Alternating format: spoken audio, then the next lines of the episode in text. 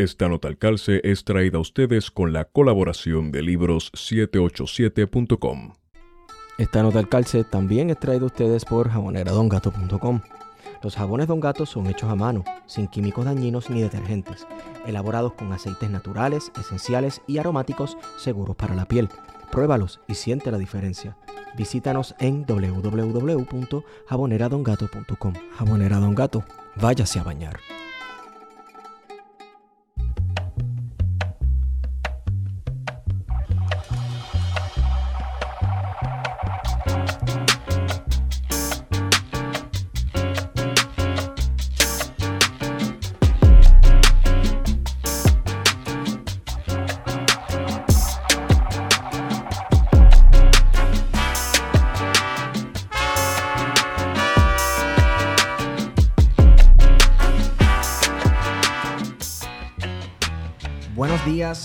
Tardes y buenas noches a todos y todas los que nos escuchan. Hemos vuelto este su programa Plan de Contingencia.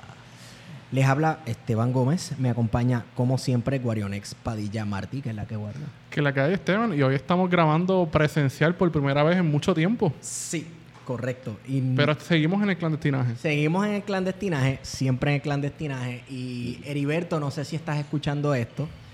Eh, estamos grabando en Cagua. Así que. El nuevo país. El nuevo país, la nueva república. eh, la República Popular, pero no ese popular que estás pensando, sino la verdaderamente popular.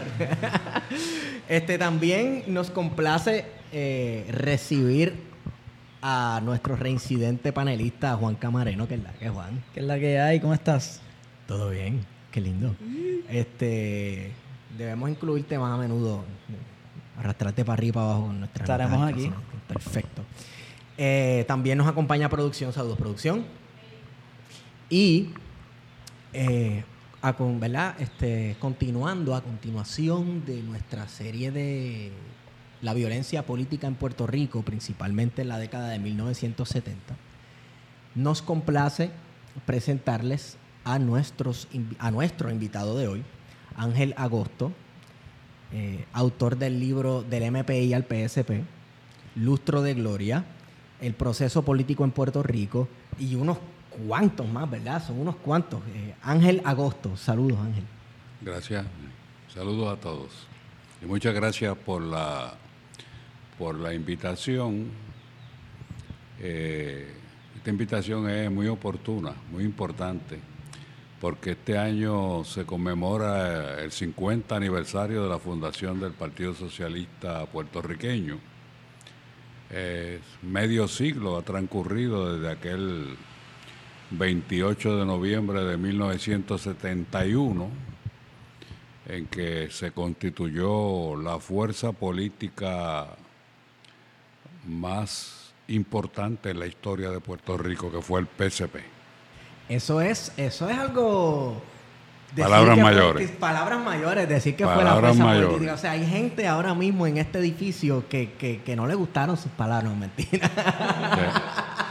mentira, mentira. Así que pues, eh, no, la- lamentablemente no es el Partido Popular Democrático la fuerza política más importante de Puerto Rico, a nuestros amigos populares. Crucen el charco ya, por favor. Eso sí, está muerta hace rato esa momia. Bueno, pero podemos empezar por ahí, que nos va a ayudar un poco a tirar un contexto histórico. porque Claro. el PSP fue tan importante y de dónde sale el PSP? El, el Partido Socialista Puertorriqueño es el resultado de la transformación de una organización revolucionaria, Movimiento de Liberación Nacional, que, fue el Movimiento Pro Independencia, el MPI, que se había fundado en el 1959 bajo la dirección de Juan Maribraz, César Andrés Iglesias y otros compañeros, eh, y que eh, desde el primer momento fue una entidad revolucionaria eh, fundada en unos principios que se separaban un poco de lo que era tradición del independentismo hasta aquel momento de estar proclamando la patria de una manera romántica, donde el pueblo, sectores del pueblo, pues admiraban a esos luchadores del nacionalismo, del Partido Independentista, inclusive de esos años, pero los veían como que en un pedestal inalcanzable.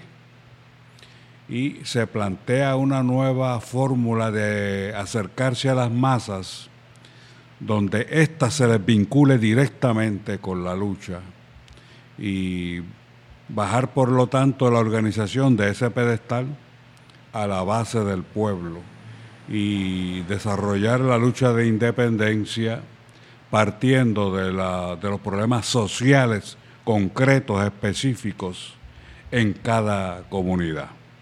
En ese aspecto, pues, hubo un teórico de la lucha de independencia que venía del Partido Comunista desde los años 30, cuya experiencia era muy vasta, que fue César Andreu Iglesias, el que formuló esa línea de pensamiento nueva eh, y revolucionaria hacia el interior del movimiento independentista.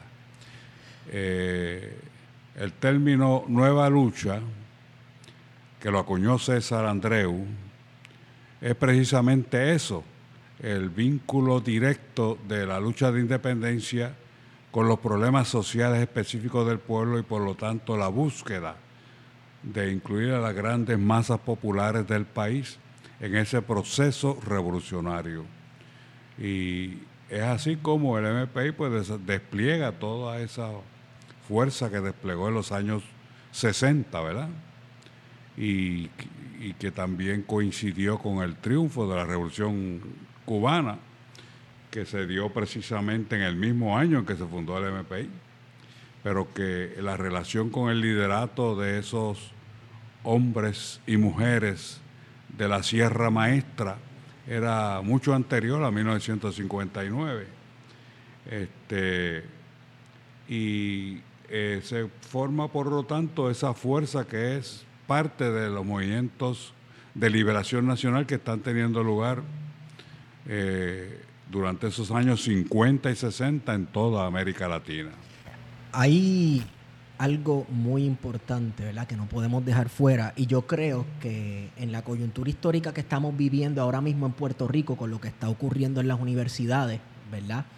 Eh, eh, podemos traerlo a colación por el vínculo histórico que hay. Y es la creación de la FUPI en el 56 como antesala a, a la creación del movimiento pro independencia y esta renovación ¿Cómo sirvió, cómo sirvió o cómo sirve la Universidad de Puerto Rico como punta de lanza para un nuevo un nuevo movimiento político renovado en Puerto Rico? En efecto, fue eh, fundamental, fue esencial eh, esa, esa eh, ese hecho de que la FUPI surgiera tres años antes, ¿verdad?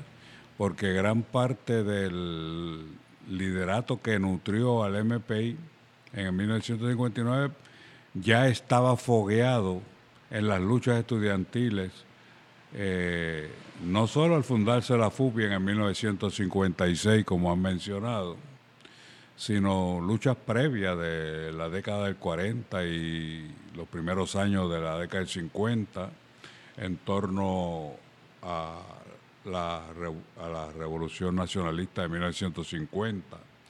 Eh, pero que estos compañeros líderes estudiantiles nutrieron también esa fuerza nueva que constituyó el MPI al fundarse en el 1959, definitivamente.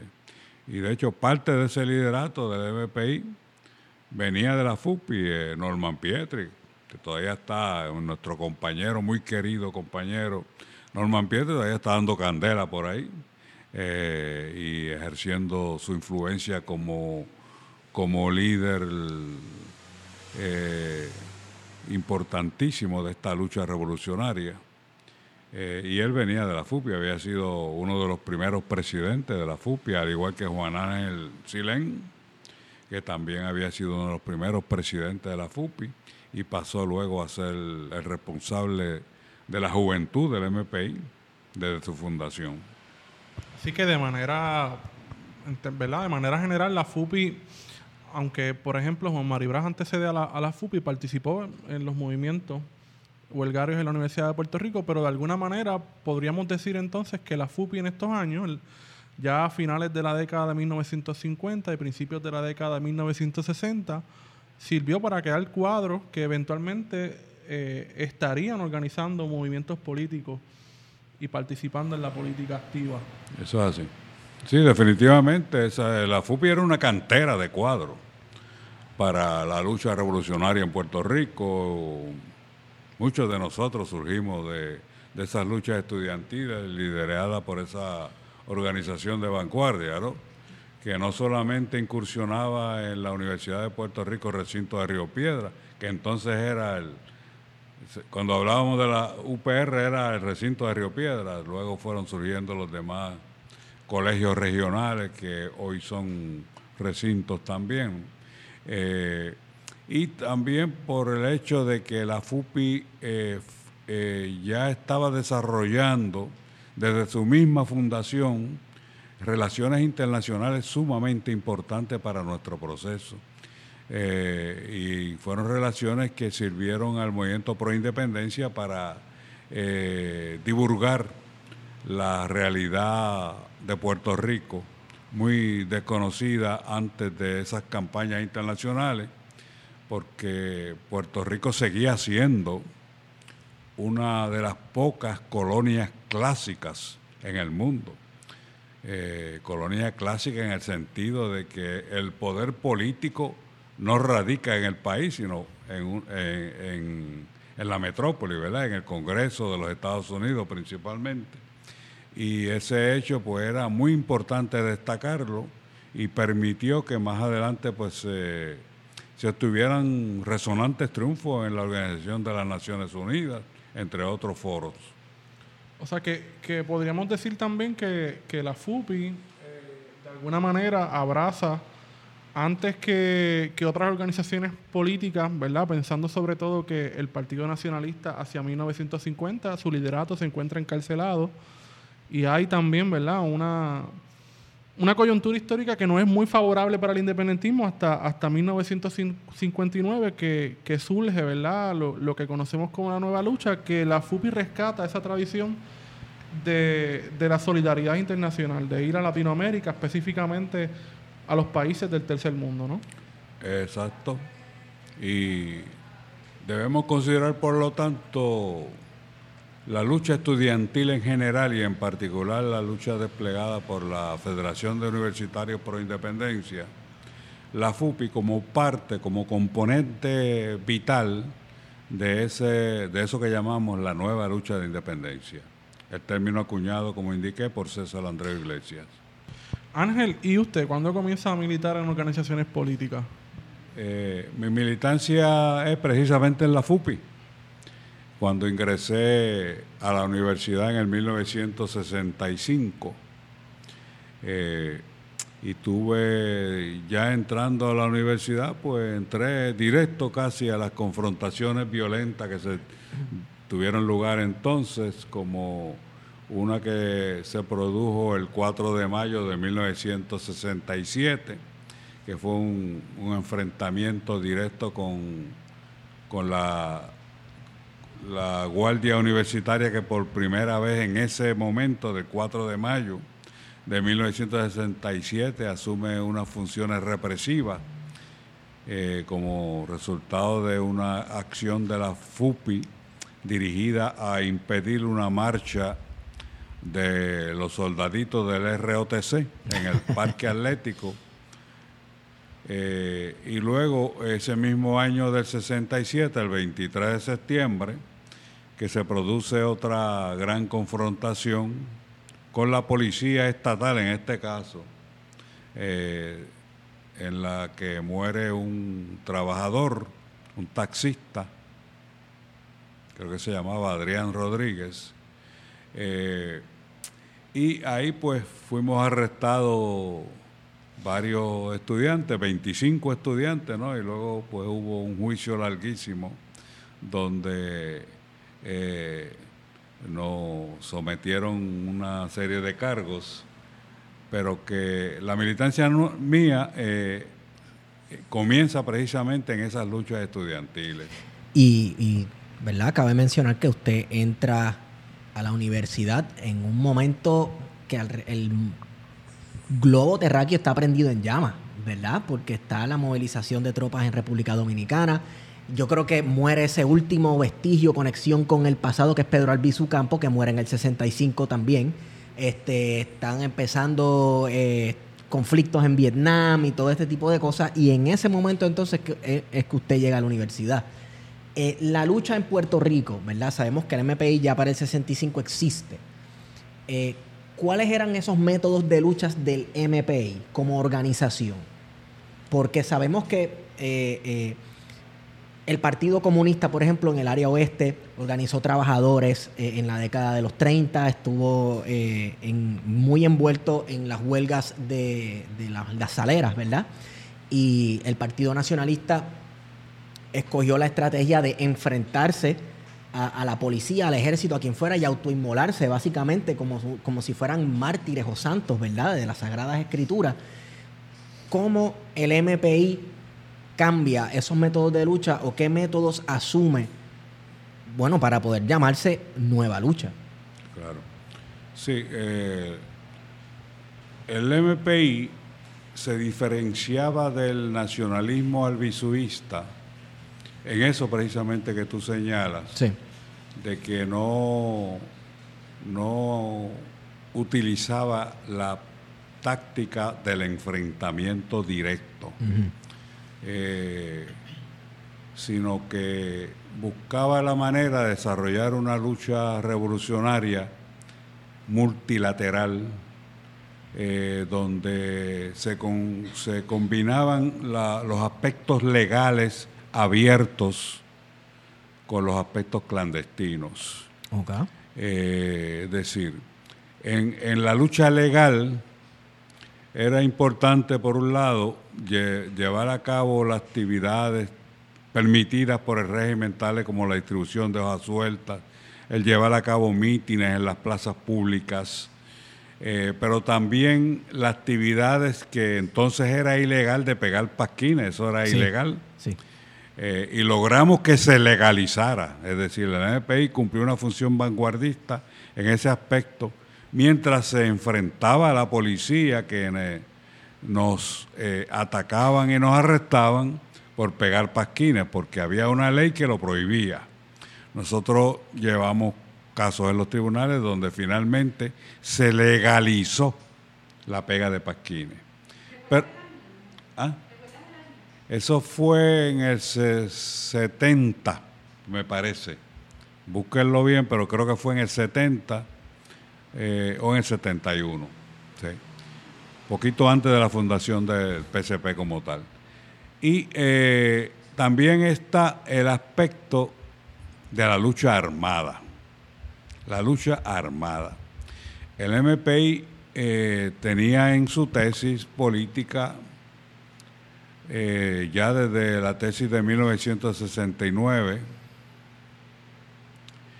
eh, el derecho de nuestro pueblo a proclamar la lucha armada como, como método eh, genuino para el desarrollo de la revolución puertorriqueña.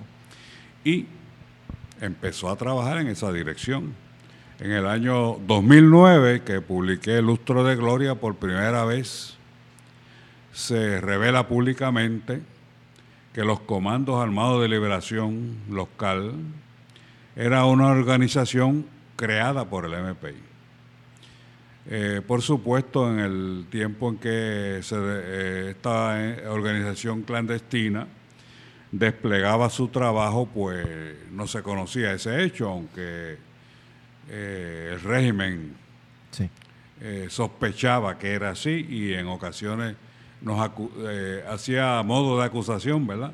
Directa, que Mario Braz es Alfonso Beal y cosas por el estilo. Bueno, pero para explicar a los que están escuchando, eh, ¿quiénes eran los comandos armados de liberación y, y- y este nombre de Alfonso Beal, de dónde viene? Pues los Comandos Armados de Liberación era una organización clandestina, como he indicado, que inicialmente concentraba su accional contra los comercios extranjeros. Y tuvo también inicialmente varias incursiones contra bases militares. Sí. Pero lo- lo- los eventos de mayor éxito que ellos llevaron adelante fue contra establecimientos comerciales de, de la época, ¿verdad? ¿Con qué propósito y por qué razón? Con el propósito de ir fortaleciendo la teoría central, que era la estrategia del MPI, que es que la independencia de Puerto Rico no va, la- va a ser el resultado del- de la profundización de una grave crisis del sistema. Sí. Y nosotros entendíamos que parte del proceso para adelantar esa crisis, que es fundamentalmente económica, ¿no? Eh, era quemándole las tiendas a quienes devengaban tantos beneficios de esta colonia que es Puerto Rico. Incluso en la década del 60, eh, desde los marcos legales e institucionales en Puerto Rico, hablando del gobierno del Estado Libre Asociado, ya se estaba proponiendo legislación para proteger eh, eh, los mercados de aquí porque estaban llegando unas megatiendas. Y, ¿verdad? Era el comienzo del colapso, ¿verdad? Que sí, aquí siempre nos quejamos de que, ah, pusieron un Walgreens ahí, este, todas las farmacias pequeñas se van, van a colapsar. Pero eso comenzó hace décadas, antes incluso que llegara Walgreens a Puerto Rico. Y ya en los 60 ese proceso estaba muy adelantado. Y eso era muy importante porque los estudios económicos nuestros, que eran refrendados por informes oficiales, indicaban que este país, Puerto Rico era el cuarto mercado más importante de Estados Unidos en el mundo, el cuarto en aquel momento. Sí. Y eh, las ganancias netas eh, eh, se calculaba para aquel momento que equivalían prácticamente a una cuarta parte del presupuesto anual del gobierno, imagínense. Sí. Este, eh, y la, presencia de esas grandes corporaciones extranjeras, muchas de ellas de, primer orden, ¿verdad? Que eran multinacionales entonces, como los, lo son ahora, porque esa situación sigue, sigue, sigue siendo cierta en este momento. Eh, pues eh, la- la dirección del movimiento pro independencia entendía que atacando directamente los grandes comercios, pues íbamos a acelerar ese proceso, ese proceso que, que iba al centro mismo de la estrategia revolucionaria del MPI, de, de for- forzar eh, la crisis del coloniaje en Puerto Rico. Claro, eh, ya a fines de la década del 60, pues esto fue cambiando, no sé si lo tomamos en otro tópico, pero eh, en la medida en que fuimos eh, percatándonos de que la base social de la lucha de independencia eran los trabajadores y la clase obrera, producto de estudio de la estructura de clases en Puerto Rico que habíamos hecho entonces, eh, concluimos que era muy importante un vínculo directo con unas luchas que estaban comenzando precisamente, eh, comenzando a intensificarse precisamente a fines de los 60 que en el movimiento obrero en Puerto Rico. Si quiere lo tocamos ya mismo. Yo quería eh, un poco tirar, iba, iba a ir conectando con eso mismo que usted acaba de decir, pero previo a eso quería preguntar, porque los CAL surgen en, en un momento particular y quería saber, ¿verdad? Conocemos de antemano que el CAL era básicamente una organización planteada desde el interior del MPI y que trajo unas consecuencias para el MPI en su transformación para el P- hacia el PSP o distintas disyuntivas. Sabemos que usted lo plantea en algunos de sus libros, pero para quienes quizás no, nos- no lo han leído y nos están escuchando, quizás un poco profundizar un poco en ¿qué consecuencias tuvo el plantear la lucha armada eh, desde esta forma clandestina, incluso al interior del MPI o, al exterior? O sea, ¿qué consecuencias hubo en ese transcurso hacia el, hacia el PSP en el 71? Tuvo diversas consecuencias positivas y negativas, podríamos decir. Eh, una de las positivas era que elevaba la moral combativa de los militantes de, la nueva lucha de independencia. Y cuando hablamos de los militantes de la nueva lucha de independencia, lo vemos un poquito más amplio que, que el MPI propiamente, porque había otras organizaciones revolucionarias en el país y también se estaba dando un proceso de reorganización en el Partido Independentista, donde nuestra militancia, la del MPI, tenía mucho contacto con los militantes del PI a niveles locales de los pueblos. Y muchos de ellos, de hecho, continuamente se pasaban al MPI como producto de esa efervescencia que se estaba dando y ese, esa elevación de la moral combativa eh, al saberse parte de un movimiento que constituye una fuerza creciente en el país El- y el- que está planteando unos grandes retos al sistema.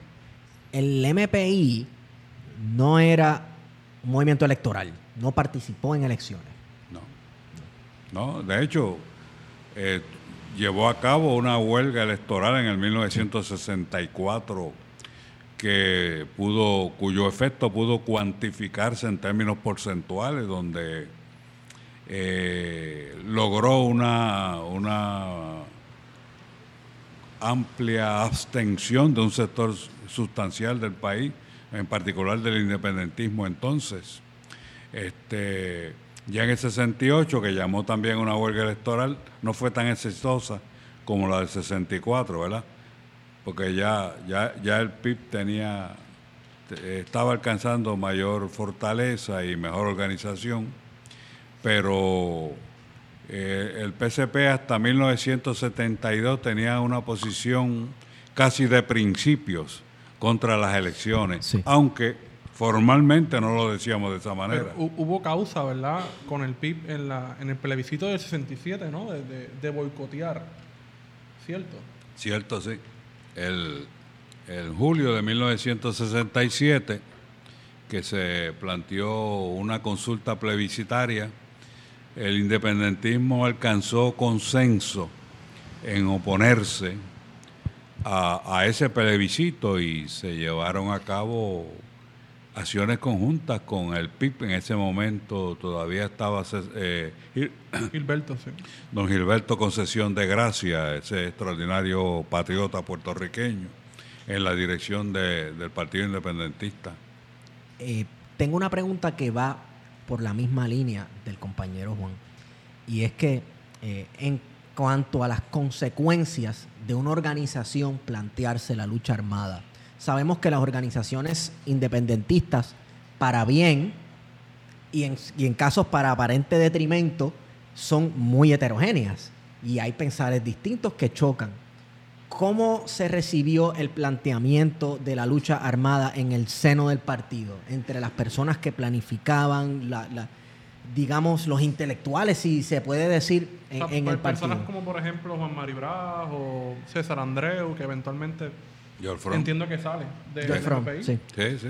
Eh, como, de- como empecé diciendo ahorita, este, Sí. había impacto positivo e impacto negativo. Correcto. Eh, Uno de los de los de las consecuencias negativas, podríamos decir, que fue en la misma dirección, en la misma cúpula directiva del MPI, eh, en particular con César Andreu Iglesias y George Fromm, el profesor George Fromm, Sí. profesor de filosofía de la Universidad de Puerto Rico, eh, que era también miembro de la comisión política. Lo que pasa es que César, eh, César era el marxista de mejor formación teórica, que como dije anteriormente venía de una experiencia de luchas sociales muy vasta desde los años 30. Eh, fue discípulo nada menos que de Leo Huberman, uno de los grandes teóricos del marxismo a nivel universal, ¿verdad? Un norteamericano. Eh, tuvo contacto con él en Nueva York cuando César Andreu, eh, a fines de la década del 30, era muellero, de los muelleros que cargaban sacos en los barcos.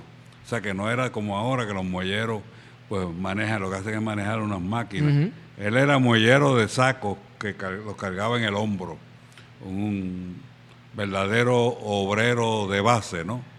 Y se formó como marxista en un círculo de estudio de Leo Huberman y integró el Partido Comunista de los Estados Unidos y luego vino a fortalecer el Partido Comunista de Puerto Rico que se había fundado eh, el 23 de septiembre de 1934.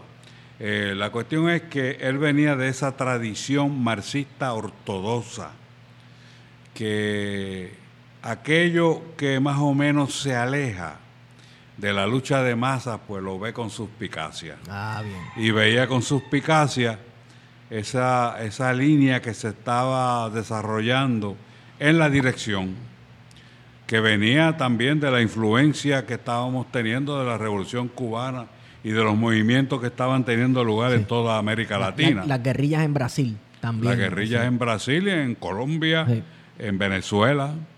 Eh, este, y, el desarrollo de las organizaciones internacionales como la Organización de Solidaridad con, de Solidaridad con los Pueblos de Asia, África y América Latina, la OSPAL, este, cuya sede estaba en aquel momento en La, en la Habana.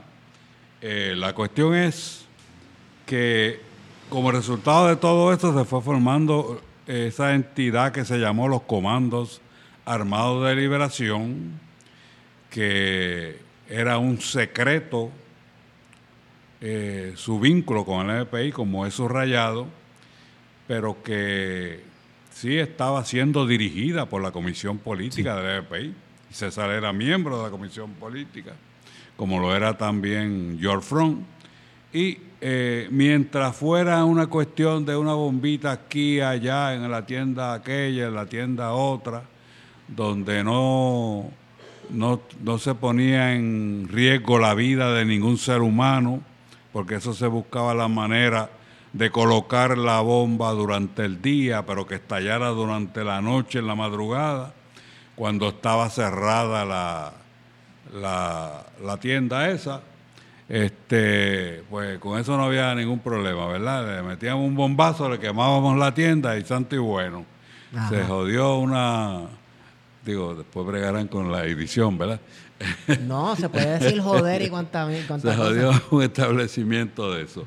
Y eh, ahora, cuando empezaron a sonar bombas en el condado, ah. a declararse la guerra al condado, como eh, se declaró zona de guerra el condado, eh, atacar directamente a los yanquis y cuando mataron a Antonia Martínez el 11 de marzo de 1970, que fue asesinada vilmente por la policía y que el, el, comando directivo de la CAL decidió ajusticiar, o sea, que los yanquis pagaran directamente por esa muerte, y se ajusticiaron dos marinos en San Juan. Hasta ahí llegamos. Entonces César dijo, no, yo no apruebo eso. Es, es, esa última acción que usted acaba de describir caracteriza el resto de las acciones directas políticas de la década del 70. Correcto. Hubo un cambio de estrategia en cuanto a cómo se operaban lo, a cómo operaban los grupos clandestinos. Pero antes de pasar a la década del 70, que nos concierne hoy, eh, los comandos armados de liberación no, por lo menos desde mi punto de vista, que soy un poco más joven, no se quedaron, no se quedaron plasmados en el imaginario puertorriqueño como lo fueron, por ejemplo, los macheteros. En Puerto Rico tú sales a la calle y, la gente sabe lo que, ah, los macheteros pero los comandos armados de liberación, para primero para tú enterarte de quiénes son ellos, uno tiene que ponerse a leer. y preguntarle a la gente o a la gente correcta, ¿verdad? ¿Por qué? ¿Por qué los comandos armados de liberación todavía al sol de hoy son como algo casi mítico que na- casi nadie sabe, incluso eh, eh, Alfonso Beal, que es como los unicornios, que si existió, que si existió o no existió, quién fue, quién no fue. ¿Por qué eh, eso? Esa pregunta es cardinal. Este, y vamos a eso. En el, el 28 de octubre de 1969 estalló una huelga en el sector Palmer de Río Grande. 1.500 obreros industriales se fueron a la huelga. Y el MPI decidió, a petición de esos trabajadores, apoyar directamente ese conflicto. Como resultado de esa decisión, se hicieron movilizaciones estudiantiles, se movilizó sectores del movimiento, del movimiento obrero sobre los que teníamos influencia, se movilizó la militancia de casi toda la isla y se movilizó a los comandos armados de liberación para apoyar ese conflicto. ¿Y sabes el resultado? Por primera vez en muchos años, un, un sector de lucha del movimiento obrero logra un triunfo resonante sobre el patrono. Los obreros ganaron la huelga. La ganaron porque le brindaron masividad a los piquetes, de manera que los, tra- los- los trabajadores de, eh, en huelga se mantuvieran firmes en el conflicto durante nueve meses, porque esa huelga duró Sí, la nueve moral, meses. la cuestión de la moral también. Y cuando había unos instantes de reflujo, pues se producían acciones violentas eh, de confrontación entre obreros en huelga y rompehuelgas, que muchas veces usaban guaguas de esas de escolares para tratar de meterse en masa a la planta y los obreros iban con bombas molotov y las atacaban. Y una acción clave de los comandos armados de liberación, en un momento eh, en febrero, que, en febrero de 1970, que estaba operando la planta, pues pusieron varias bombas en los sistemas de enfriamiento que quedaban al exterior de la planta física, eh, pero muy cerca de donde estaba la, la guarnición policíaca, la fuerza de choque de la policía. De hecho, la fuerza de choque se inauguró con esa huelga. Este, y volaron en pedazos aquella, aquellos tanques de agua que eran esenciales para cooperar a la planta y se acabó la acción rompehuelga. Fue una acción que, que quebró la estrategia misma del patrono, ¿verdad?, contra los trabajadores. ¿Por qué traigo esto en, el marco de tu señalamiento? Porque a partir de ese momento se desarrolló un nuevo plan de trabajo general en el MPI.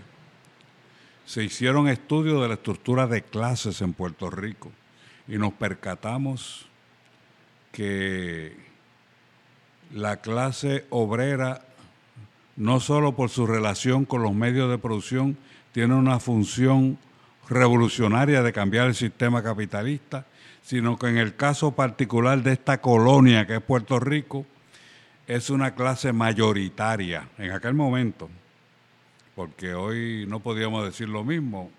En los años que van desde 1996 a hoy, se han perdido más de 100.000 empleos industriales, o sea, la realidad puertorriqueña está cambiando aceleradamente, pero en aquel momento era una clase mayoritaria en Guayanillas Peñuela, donde estaba la Corco. Había entre obreros industriales y trabajadores en general cerca de 30.000 personas operando en ese centro industrial. Este, ¿Y qué es, qué, cuál fue uno de los planes centrales que emanó como resultado de esa incursión del MPI en la huelga de la General Electric en el 69-70?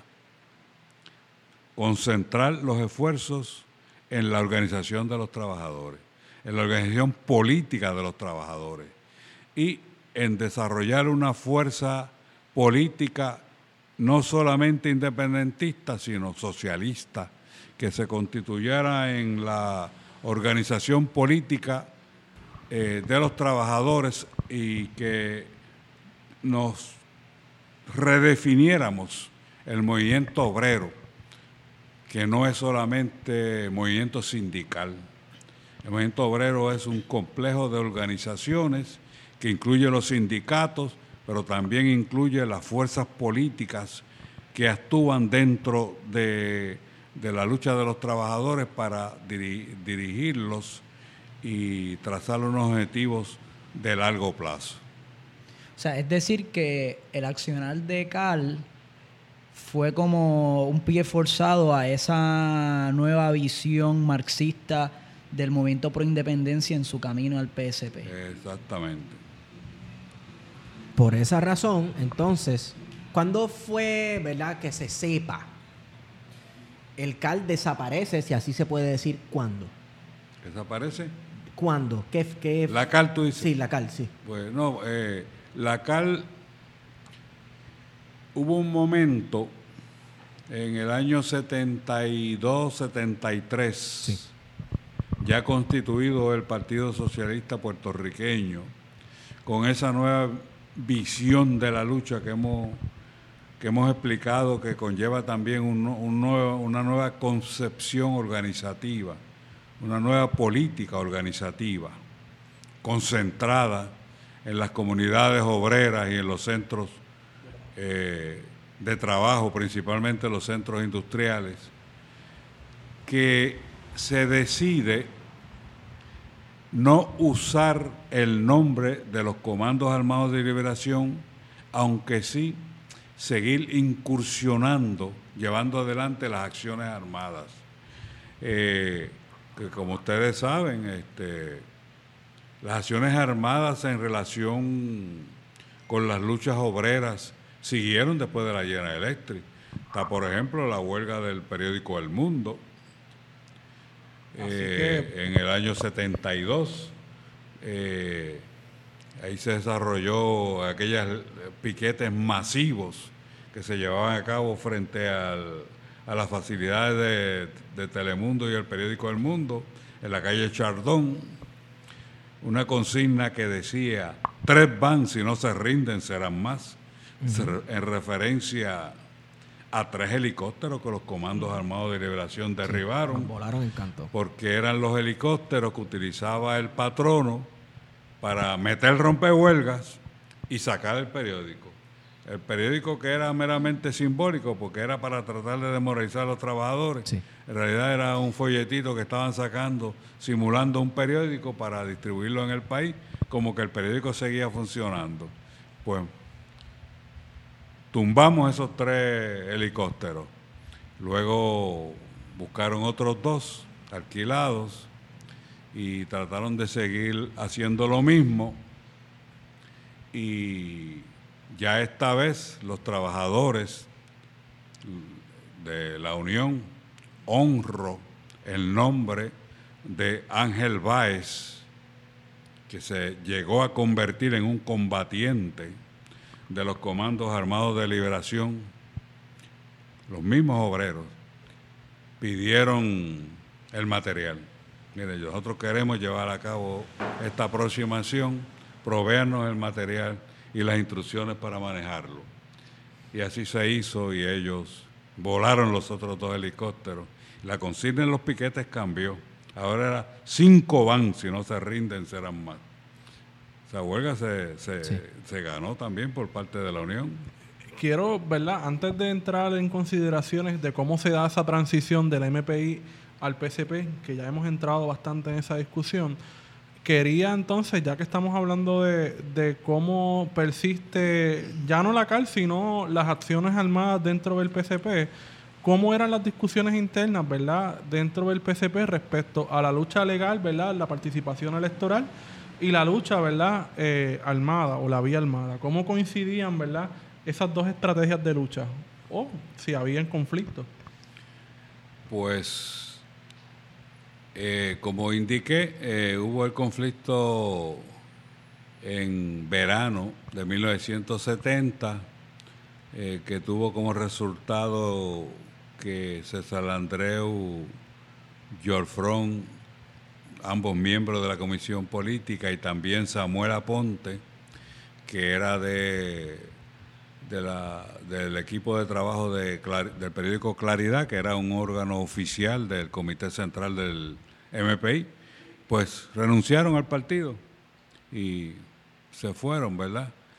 Este, eh, y pues de, ahí pues se, transformó la dirección, ahí fue que yo entré a la comisión política y precisamente sustituí a César en la Secretaría de Asuntos Sindicales. Eh, eh, de manera que las discusiones en la dirección, en la cúpula, pues yo puedo hablarte de ellas cuando entré a la comisión política, pero por referencia te puedo decir que eran tirantes en relación con la lucha armada eh, y había continuo, continuo bloqueo de acciones específicas. Y de hecho, la acción de los marinos no fue discutida en la Comisión Política, fue una decisión unilateral de Maribraz. Recuerdo que él lo planteó, la ocasión que lo planteó, dijo, vamos a tener que llevar a cabo esto porque esa barbaridad que han cometido con esta muchacha que mataron, eso no puede ser, esto no se puede permitir en esta lucha. Y algo así como que se joda la dirección. Y dio una orden directa de llevar adelante esa, esa operación militar. Este, y de hecho, pues ya saben lo que pasó. Sí. Este, y se, fue una oportunidad de, de, que se diera ese cambio en la dirección política de, de ese movimiento, ¿no? Eh, uno de los que también se fue de la dirección, pero no inmediatamente, fue Norman Pietri, eh, que, pero que fue también como resultado de, esta situación que estoy explicando. Este, ahora, las decisiones posteriores, para completar tu pregunta, ya en el cuerpo que yo estaba, eran muy fraternales y generalmente eran decisiones unánimes. Ahora, detalles eh, de operaciones militares no se discutían en la comisión política.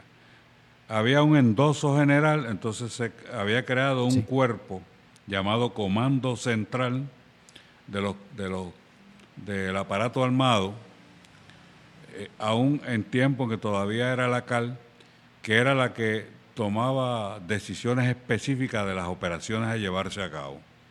Este, eh, está próximo a salir porque hay unos compañeros historiadores que encontraron las actas de la comisión política. Ah, qué bien. Y van a salir próximamente. E, entonces podemos decir que el PCP ¿verdad? tenía un brazo político legal y un brazo político armado que no necesariamente el brazo armado respondía a, la cuestión legal ¿verdad? del partido. Había cierta independencia. Era una concepción distinta a eso. Okay. Eh, por eso fue que se eventualmente se decidió eliminar el uso del nombre de los CAL, porque ya era una visión distinta donde el partido es en el proceso revolucionario, un partido marxista-leninista es considerado el Estado mayor de la revolución, el partido mismo. Y tiene la capacidad, debe tener la capacidad, ¿verdad?, de funcionar en la legalidad mientras el marco legal lo permita, pero estar en condiciones de pasar rápidamente a la clandestinidad cuando las condiciones políticas, políticas y legales del país cambian. Y varias veces nos vimos muy cerca de eso, ¿no? En particular esa situación que explicaba antes del comienzo de la grabación en relación con el traslado de unos guerrilleros dominicanos a su país, eh, donde que fueron detenidos tanto los guerrilleros como los compañeros que los llevaron, uno de ellos miembro del Comité Central, y entendimos en aquel momento que estaba en peligro el partido y que posiblemente eh, se le ilegalizara, pero podemos tocarlo ya mismo. Afortunadamente, a los tres los sacaron de la cárcel vivos y, sí. Ahora, eh, lo, eh, la esencia de tu señalamiento, para ir a ello y cerrar el tópico, es esa visión general del partido. Entonces, la estructura armada que se estaba desarrollando, que se conoce como Ejército Popular, es una fuerza distinta a lo que eran los comandos armados de liberación. Eh, seguía siendo una fuerza clandestina en la medida en que todavía el partido seguía funcionando legalmente, pero eh, iba a ser eh, la estructura que podía permitir el paso de la legalidad a la ilegalidad, por un lado, pero por otro lado, en el marco de una situación revolucionaria, pudiera eh, asumir la dirección de la revolución puertorriqueña. Y esa frase, situación revolucionaria, es un término leninista que es importante que se conozca, ¿verdad? Es un momento de crisis extrema donde, donde el régimen está a punto de caer y se da una situación que puede conducir a, una situación insurreccional. Y nosotros entendíamos que teníamos que desarrollar la fuerza capaz de asumir la dirección de la lucha en ese momento insurreccional. Y esa era la estructura militar que estábamos desarrollando. Y se estaba desarrollando precisamente a la altura de la crisis eh, de 1976-77, como resultado de lo cual yo salí de la dirección primero y luego del partido más adelante. Eh, y era unas estructuras que estaban bajo mi responsabilidad directa como dirigente del partido. Este, podemos tocarlo también más adelante si quieren. Bueno, yo tenía una pregunta, a mí siempre me ha dado la curiosidad. Eh, estábamos hablando antes de comenzar la grabación que desde la fundación del MPI, este, Dicha organización siempre se pronunció en solidaridad y a favor de luchas eh, alrededor del mundo y específicamente en el Caribe también, como la lucha, en el, principio la lucha dominicana por deshacerse del tirano Trujillo, eh, la lucha, ¿verdad? El, apoyo a la revolución cubana eh, y se establecieron vínculos, ¿verdad? El MPI y luego entonces en el PSP, esos vínculos que se, que se ya sea de solidaridad o literalmente físicos, ¿verdad? Bueno, existía una relación de partido a partido con el Partido Comunista Cubano. Eh, existía eh, vínculos con fuerzas revolucionarias de Asia, África y América Latina, al punto que cuando se constituyó el movimiento de países no alineados, el MPI formó parte de la directiva de ese movimiento como Movimiento de Liberación Nacional, que eso son palabras mayores. Y eso data de principios mismos de la década del 60.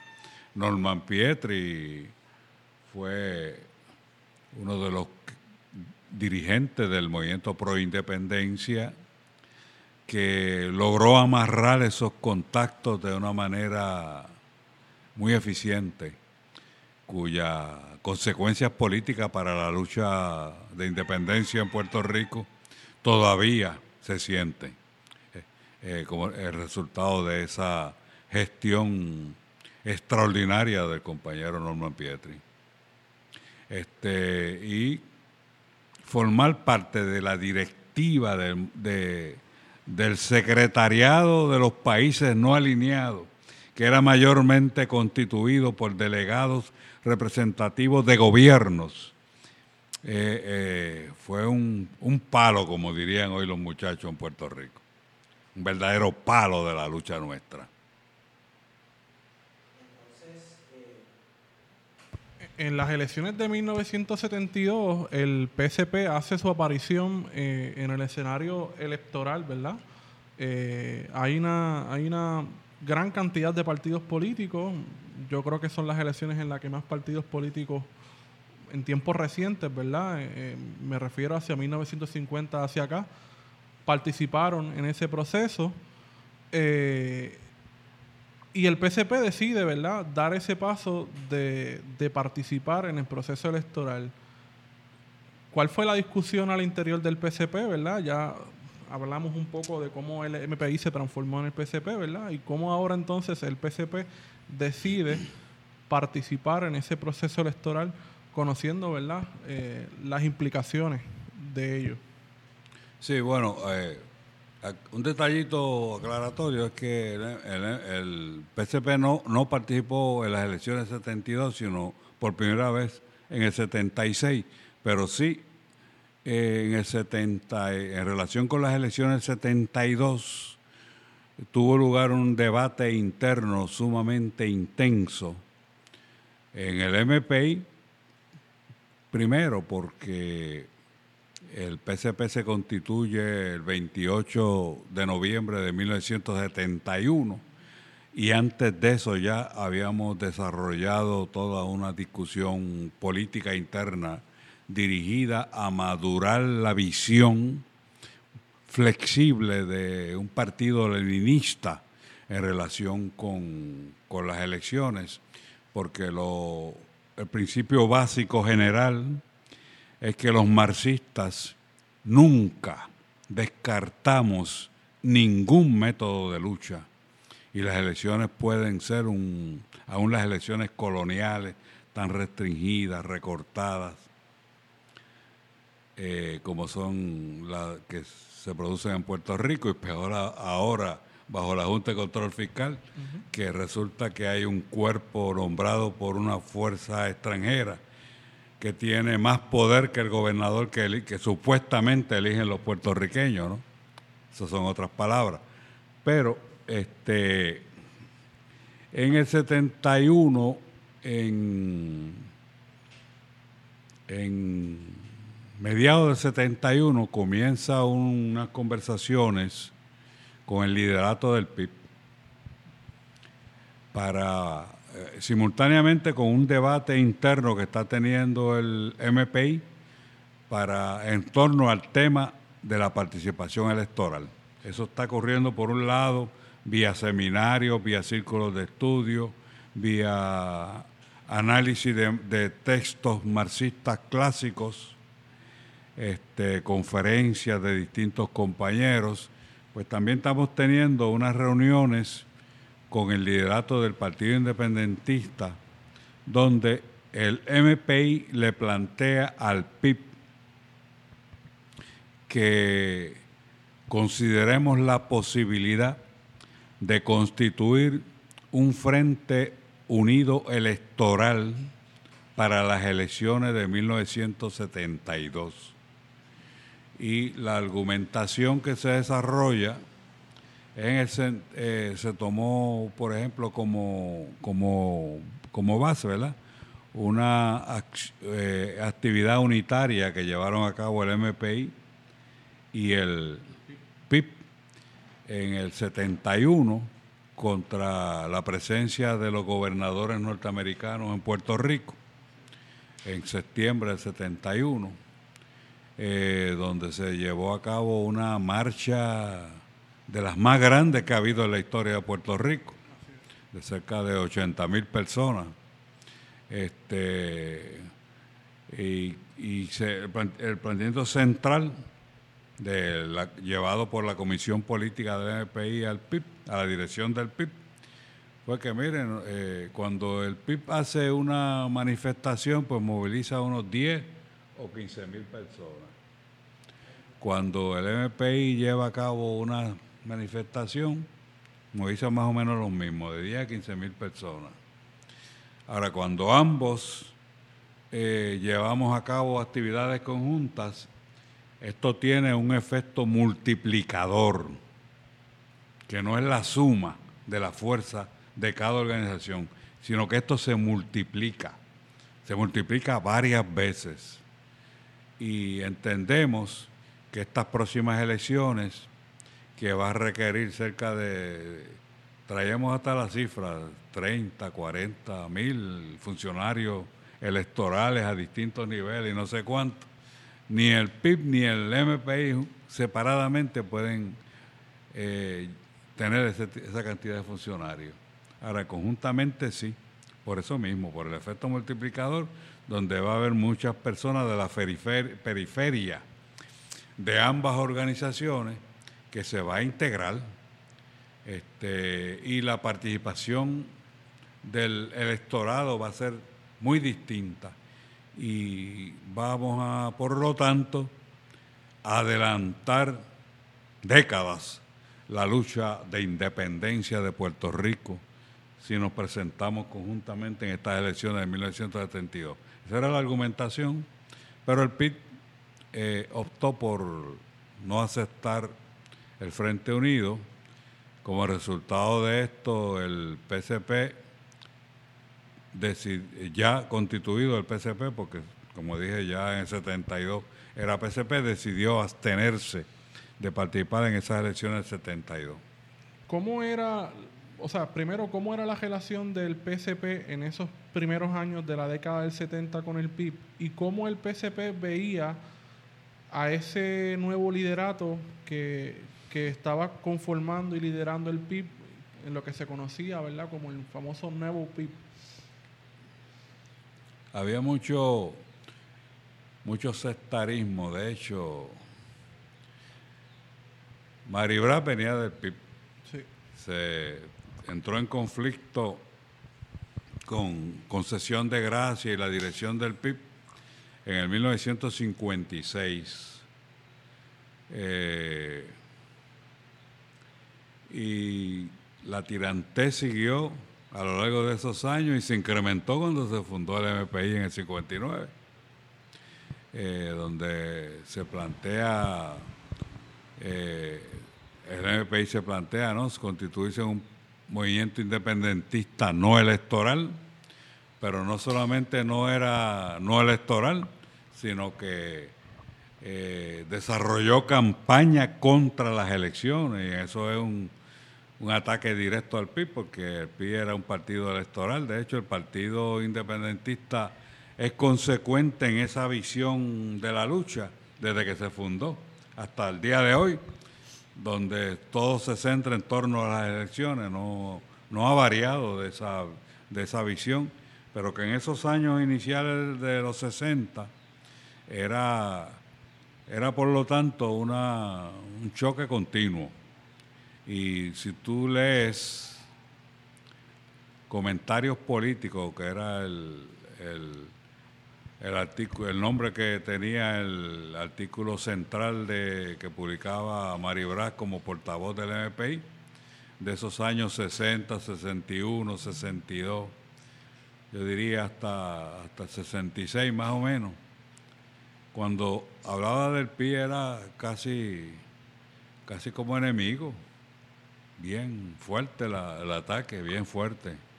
Este, luego fue, la cosa se suavizó un poco hasta el punto que pudieron trabajar juntos para el plebiscito de 1967, como indiqué anteriormente, este, y hasta el punto también de que en la, en la huelga de la General Electric, eh, yo estaba a cargo de, de- la, de, del de la actividad del MP allá en durante esa huelga y me preguntaron, mire, para acá viene Rubén Berrío, todos estamos de acuerdo. Yo, pues perfecto, y fue allí, dio su discurso.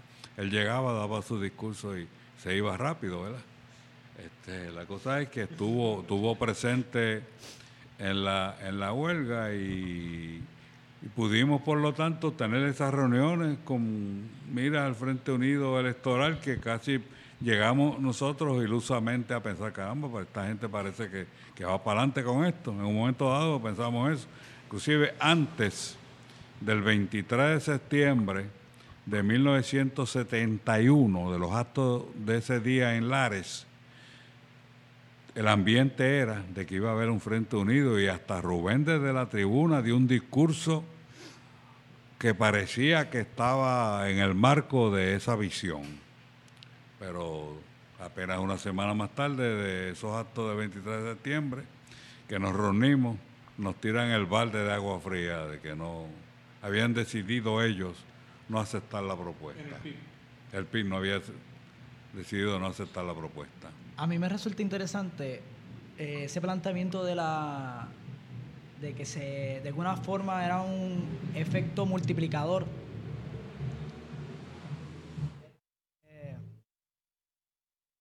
Ok, eh, nada, como que ese efecto multiplicador de ese planteamiento en los inicios de los 70 y a mediados, y aunque ¿verdad? la serie que, que trabajan los compañeros acá en plan de contingencia es sobre la represión, pues quería como que abundar sobre pues la respuesta ante que muy bien usted, yo, yo pienso que estaban correctos en que sí era un efecto multiplicador y el Estado lo sabía. Por eso ya para el 76 o un poco antes es que empieza el Estado a, a responder a ese efecto. Este, uno de los, de los sucesos es el asesinato del hijo de, de, de aunque ya sabemos que desde antes venían actos de represión ocurriendo. ¿Cómo directamente desde el interior del PSP se abordó el tema de la represión y el cuidado interno de la, de la organización? Y si de alguna forma eh, la respuesta al clandestinaje, o sea, la, la, respuesta de pasar ese clandestinaje era, era una de esas, de esas propuestas Sí. ante la represión. Sí, hay una, una consigna importante indicar que el MPI tenía esa política de desarrollar consignas en torno a distintos issues. Las consignas no son otra cosa que programas políticos comprimidos. La consigna contra la, guerra de Vietnam, contra el servicio militar obligatorio. Una de esas consignas era a mayor represión, mayor combatividad. Eso viene desde el MPI, temprano el MPI. Eh, y eso siguió en el PCP de eh, frente a la represión de nuestra lucha revolucionaria, mayor combatividad. Y en efecto, cada vez que había un arresto, los, los piquetes eran más masivos todavía. Este, y las acciones armadas también eran más contundentes. Mataron a Antonia, pues le matamos dos marinos. Este, o sea que era a nivel de masas y a nivel de la lucha, de la lucha armada. Eh, pero la preparación de estructuras organizativas, que era un proyecto a largo plazo, el desarrollo de un ejército popular, eh, es la garantía de la continuidad de la lucha. Y es importante también señalar que si bien la organización de un ejército popular es un trabajo clandestino, silencioso, al margen del conocimiento público, inclusive al margen del conocimiento de la mayor parte de los militantes, que cada militante solo conoce aquello que es necesario para la realización de sus tareas, de manera que la información es compartimentada. En el momento en que el ejército popular asume la dirección de la lucha, es una fuerza más amplia que el propio partido. Y el partido ejerce la dirección, dirección, pero una fuerza más amplia. Esa es la concepción del marxista del, del Ejército Popular. Este, y nosotros entendíamos que la respuesta a la represión era precisamente el desarrollo de esas estructuras. Y esas estructuras no se desarrollan con lindos discursos, con trabajo donde nos proyectamos como líderes, sino que requiere eh, un trabajo silencioso, eh, cuidadoso, porque hay que buscar casas de seguridad por todo el país. Hay que adquirir armamentos, hay que adquirir, adquirir distintos materiales para hacer efectiva la revolución. Y eso no se consigue de hoy para hoy. Por ejemplo, la operación que tuvo como resultado la expropiación de explosivos en una fábrica de Manatí.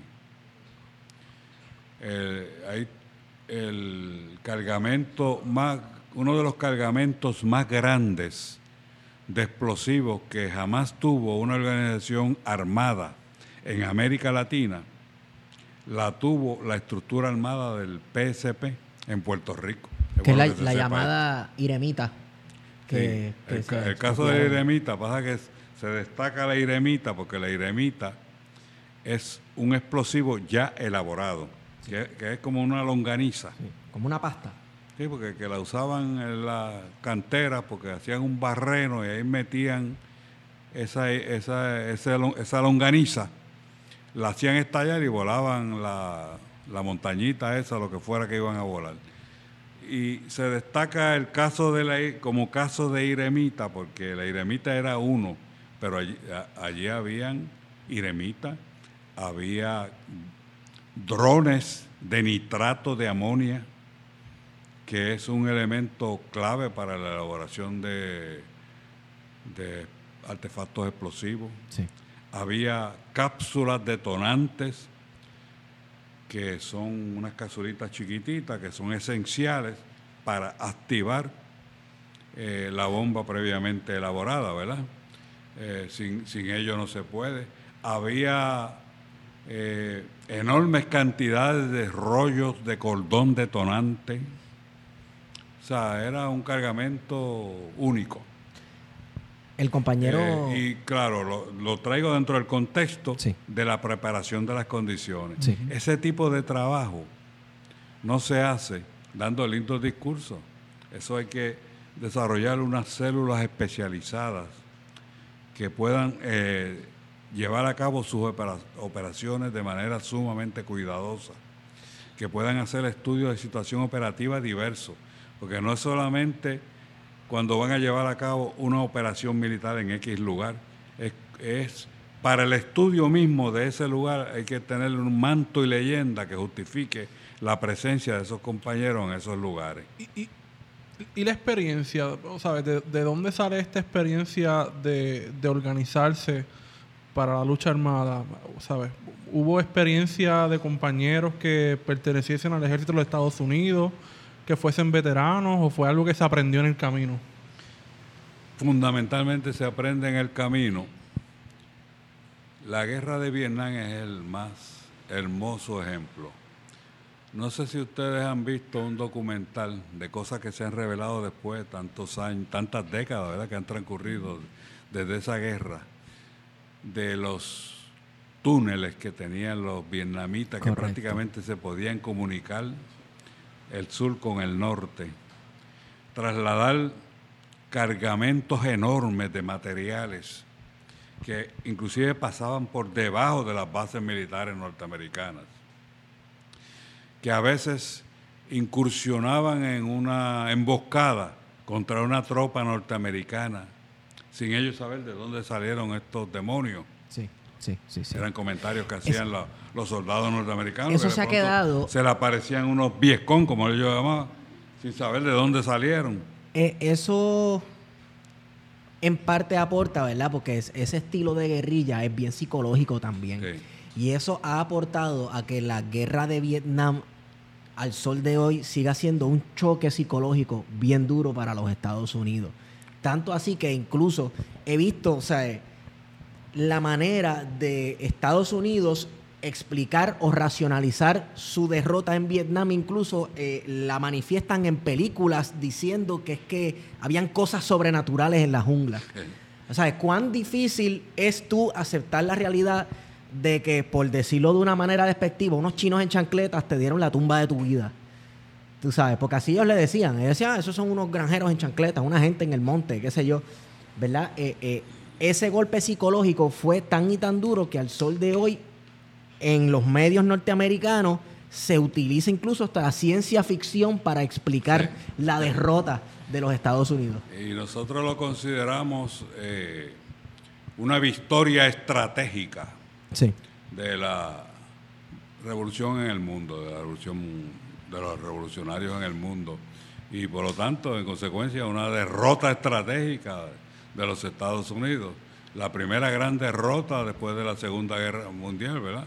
Sea, la, primera derrota de ellos desde que surgió como imperio eh, fue esa guerra de Vietnam y fue por la extraordinaria capacidad de ese pueblo de desarrollar métodos ingeniosos de lucha. Porque no es solamente decir una guerra asimétrica, que es la guerra de guerrilla, eh, sino el hecho de que pudieron, y en gran parte de ello lo debemos al genio de Guyem Yap, con quien tuvimos la oportunidad de reunirnos en diversas ocasiones, eh, desarrollar esa guerra tan esa guerra tan creativa que podían pasar camiones por debajo de las bases militares, ¿sabes lo que es eso? Una cosa extraordinaria. Este, y nuestro vínculo con esa lucha revolucionaria vietnamita data de casi desde el comienzo mismo de la intervención norteamericana en Vietnam.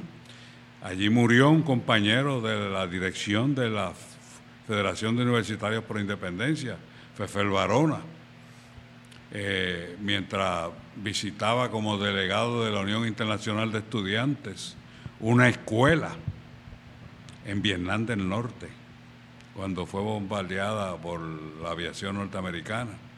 Este, entonces, nosotros, preguntas, ¿qué experiencia? Pues lo principal es la ingeniosidad. Nosotros visualizábamos aquí una lucha que partiera de las condiciones concretas de este país, específicas de esta colonia que es Puerto Rico.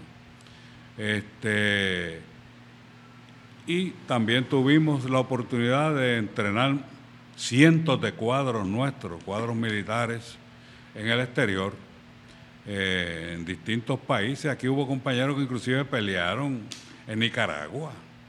Este, eh, de manera que todos esos fogueos fueron muy importantes para, para formarnos.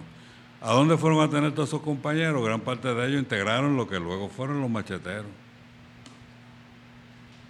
Ángel, sobre el tema anterior, eh, los artefactos incendiarios que de los que estábamos hablando, ¿son de hechura nacional o son vienen son extranjeros? Los artefactos incendiarios. Ah, esos. Esos homemade. Sí, bueno, eh, inicialmente se usaba mucho esa, ese método que era este con una espoleta creada con una bombillita y una batería y no sé cuánto. Entonces la táctica era colocarla en la, aquella parte de la tienda que hubiera artículos que fácilmente se convirtieran en, eh, combustionaran fácilmente, como la perfumería o digamos el área donde estaba el papel sanitario ese tipo de cosas, ¿verdad? Eh, y muchas veces una, una cajita de fósforo, tú te la llevabas así, ibas y comprabas algo en cierto, cierto lugar de la tienda, muy cuidadosamente, ya quizás en horas cercanas al cierre de la tienda, y por ahí dejabas ese, ese artículo. Tiene que ser un artículo similar al que se vendía en esa tienda. Que previamente se habría comprado, estaría entonces metido en una cajita o un envase similar al que estaba en el anaquel ese en cuestión. Y se dejaba ese artículo con una espoleta de tiempo, casi siempre para las 12, las 1 de la mañana, donde sabíamos que allí no iba a haber nadie, solamente la mercancía para no hacerle daño a ningún ser humano. Planificaban, eh, o sea, aparte de, de lo que querían probar, era que, o causar, era que las aseguradoras eh, dejaran de asegurar estas eh, instalaciones comerciales, ¿no? Claro. Pero la legislatura de aquí apoyó económicamente a esas aseguradoras para que las tiendas no tuvieran que irse. Entonces, de, esa, de alguna forma tuvo que haber chocado con lo que ustedes planteaban como organización. Es como, estamos pasando este trabajo y causando estos daños que son grandísimos y, el mismo Estado está aportando al desastre comercial económico de Puerto Rico. Sí, eh, sí la, eh, ocurrió eso y la, la, visión era, estoy hablando del local de, los 60, antes del, PCP, este, la visión era eh, ir incrementando ese tipo de acciones en una magnitud tal que ya eh, no le fuera posible cubrir. Eh, y las aseguradoras tienen un límite, ustedes saben, aquí supimos después cuando hubo el huracán Hugo, que fue el, más grande huracán en mucho tiempo en Puerto Rico, eh, muchas aseguradoras no pudieron cubrir eh, a sus asegurados porque las entidades de lo que ellos llaman el coaseguro, que son las aseguradoras que aseguran a otras aseguradoras menores, no podían cubrir porque ese mismo año del huracán hubo, hubo un montón de otros desastres en el mundo y, no les fue posible cubrirlo. Entonces la visión de aquella dirección en aquel momento de fines de los 60 era que era cuestión de ir incrementando el accional en una magnitud tal que ya los seguros no podían cubrir y se verían forzadas esas grandes corporaciones extranjeras a retirarse de Puerto Rico y eso fortalecería la, visión que tenía entonces el MPI. Por cierto, era una visión que venía del, de, la, de, la, visión albisuista, de, de crear una crisis tal en el sistema que el gobierno y el régimen en Estados Unidos se viera forzado a reconocer la independencia de Puerto Rico. Luego, pues como he explicado, la visión se transformó, fue completamente distinta con el desarrollo del PSP.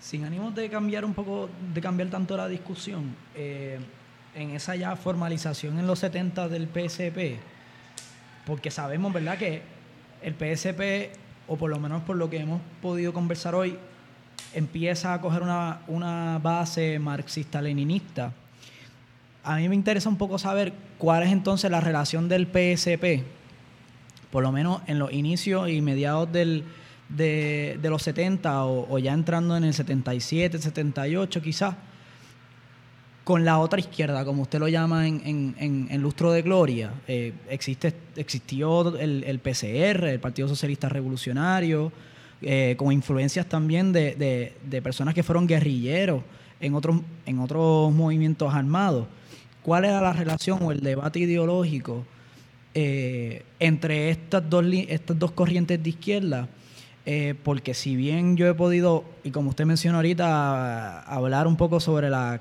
colonia clásica, el PSR tenía quizás una concepción de, que existía una colonia industrial. O sea, estos debates calaron hondo en los 70 entre, entre la izquierda este, o podríamos decir que el sectarismo tenía que ver más con, personalidades y, y, cuestiones personales o estas discusiones y debates ideológicos verdaderamente pesaron?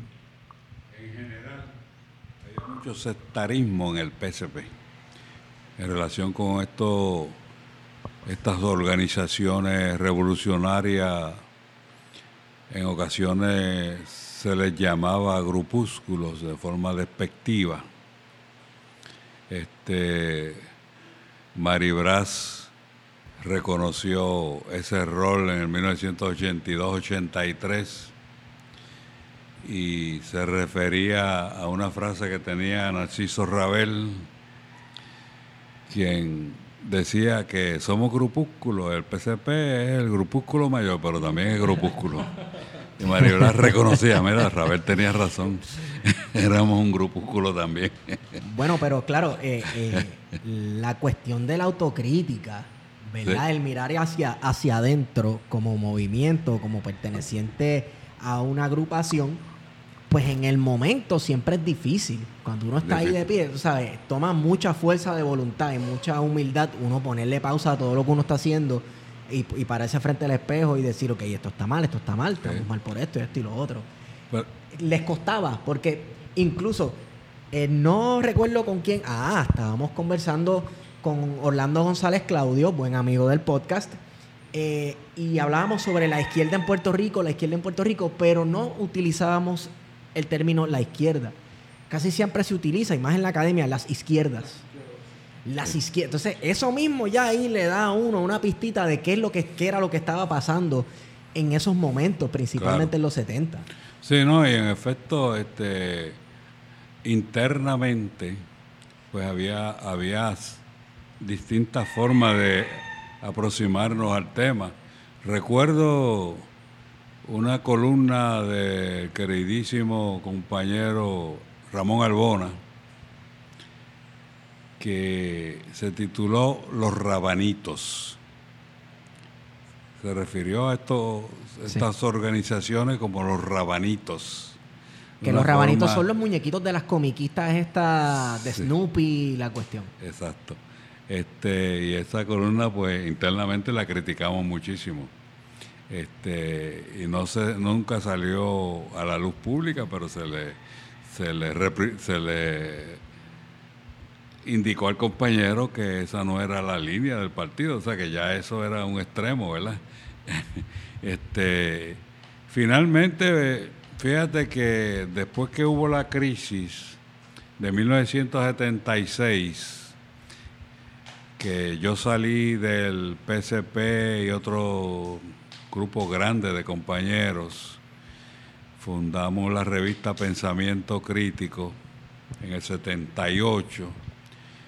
Eh, esa dirección que se quedó en el PCP trató de buscar eh, acercamiento con los rabanitos, es decir, los sectores marxistas Sí. buscando un, un acoplamiento con ellos, una especie de, de unidad de marxista, ¿no? Para tratar de, fundamentalmente, de, de resolver el problema de debilidad organizativa en que quedó el PCP en aquel momento, pero que no, inclusive el, MC, el MCT no, no aceptó en ningún momento ni siquiera reunirse con aquel grupo. No, no, no confiaban en, la, en esa ¿Y quiénes dirección. más o menos eran esas organizaciones? Porque, vamos, que a lo mejor hay gente que puede estar escuchando el podcast que sabe cuáles son, pero no todo el mundo tiene una idea de, de- de cuántas organizaciones, porque el abecedario yo creo que es, es inmenso. Sí, o sea, las siglas, las siglas. De organizaciones. Eh, o sea, pudiéramos hablar del MCT, del PCR, de la Liga, o sea, como esas organizaciones a las cuales después del 76 ese grupo intentó acercarse un poco más, o, podemos hablar de otras organizaciones clandestinas que también se acercaron. Había otras organizaciones clandestinas, como la Organización de los Voluntarios por la Revolución, era una organización que estaba bajo di- directa influencia de la Liga Socialista. El mismo MST tenía un trabajo en esa dirección clandestina también.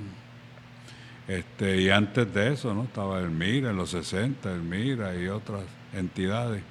Eh, Filiberto Ojeda había sido del MPI y había sido, formó parte de la delegación del MPI en La Habana, en la misión allá del, MPI, que la dirigía Rabel.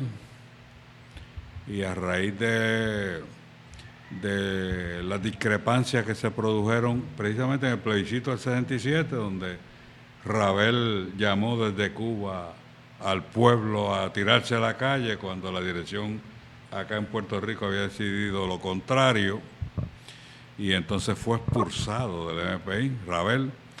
Eh, Filiberto, que era parte de la delegación allá, pues decidió marginarse del MPI y eventualmente salió con el MIRA acá en Puerto Rico.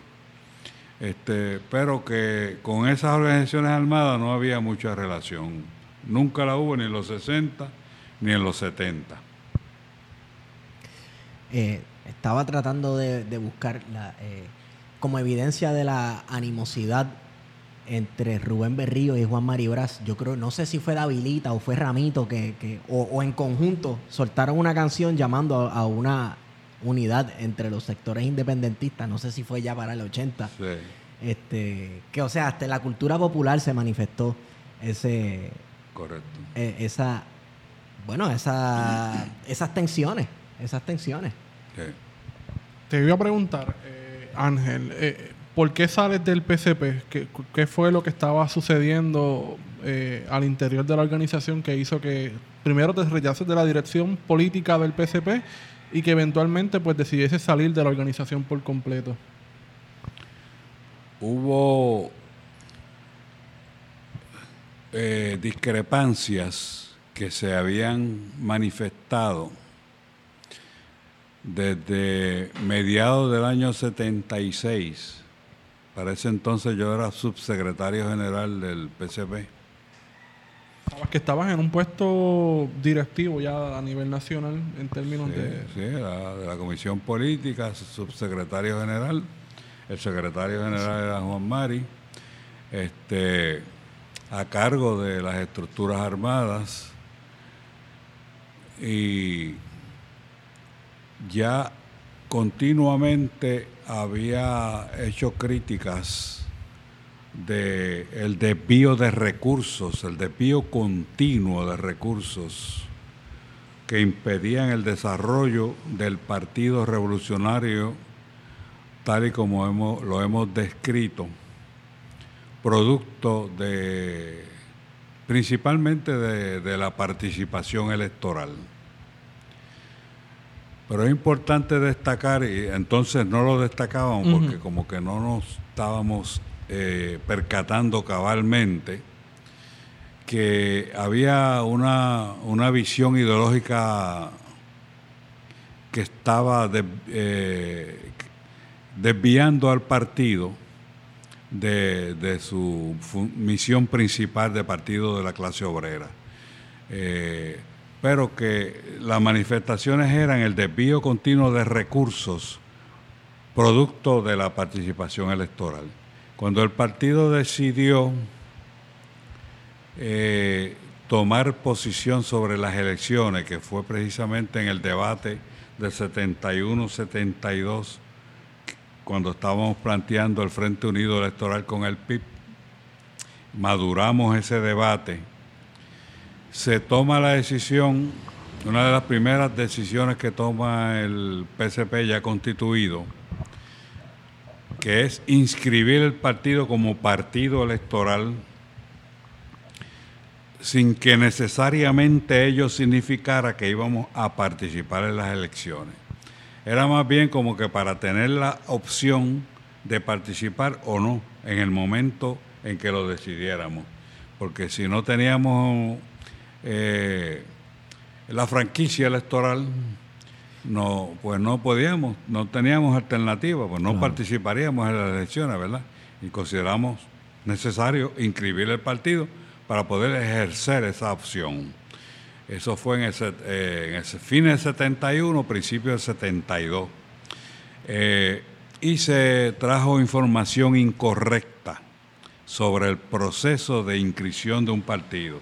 Es decir, información técnica incorrecta, a base de lo cual nosotros trazamos unos planes de que en tres meses el PCP estaría inscrito como partido electoral. En tres meses. Tardó tres años. Y el desvío de recursos fue enorme. Cuando, hablo de recursos, ¿qué son recursos? Recursos económicos, pero lo fundamental, recursos humanos. Aquel compañero que está en la fábrica Corco organizando un núcleo obrero allí, estableciendo contacto, amarrando contacto, no puede seguir allí porque tiene que irse a inscribir el partido eh, allá en otro sitio donde haya mejores condiciones para inscribirlo. O sea, porque tampoco conseguía muchas inscripciones en la misma fábrica, que son trabajos que no se pueden hacer abiertamente. O sea, están en contradicción una, una, un trabajo abierto de decir, mira, fírmame aquí para inscribir el PCP, a llamar a alguien muy cuidadosamente, mira, tenemos una reunión del núcleo de obreros en, allá en la comunidad tal, en la casa de Pedro Jiménez o quien fuera. O sea que esas son reuniones prácticamente clandestinas. Tú no puedes organizar un núcleo en una fábrica de manera abierta. Claro. Ahora, puedes inscribir un partido de manera abierta, eso es una cosa distinta. Ese tipo de choques bien específicos, concretos, se fue dando en enero, febrero, marzo, abril del 72 y por ahí siguió el año 73 siguió el año 74, siguió el año 75, que fines de 75 fue que el, PCP quedó inscrito, a fines de 75. Y luego entonces toda la complejidad de meternos en el aparato electoral del Estado, incluyendo la entrega de nombres, direcciones y hasta el color de los panties de la esposa o de los calzoncillos del esposo de fulano y mengano al, gobierno, al Estado. Terrible. Sí. La, la, decisión de irse, ¿verdad? Usted habló ahorita sobre cómo se hizo un estudio de clase en Puerto Rico, ¿verdad? Para luego entonces tomar la decisión de conformarse en un partido electoral. Esa decisión hubo gente que la apoyó, que la rechazó, hubo gente que hizo la acusación de que fue unilateral, ¿Cómo se dio ese proceso en la pues, toma de la decisión? Generalmente, de, como tradición desde el MPI, se establecían unas consultas eh, a toda la membresía y se llevaban a cabo distintos seminarios eh, regionales, hasta actividades municipales, locales eh, se debatía en distintos foros. Y el caso, el tema de las elecciones como tal, se debatió bastante.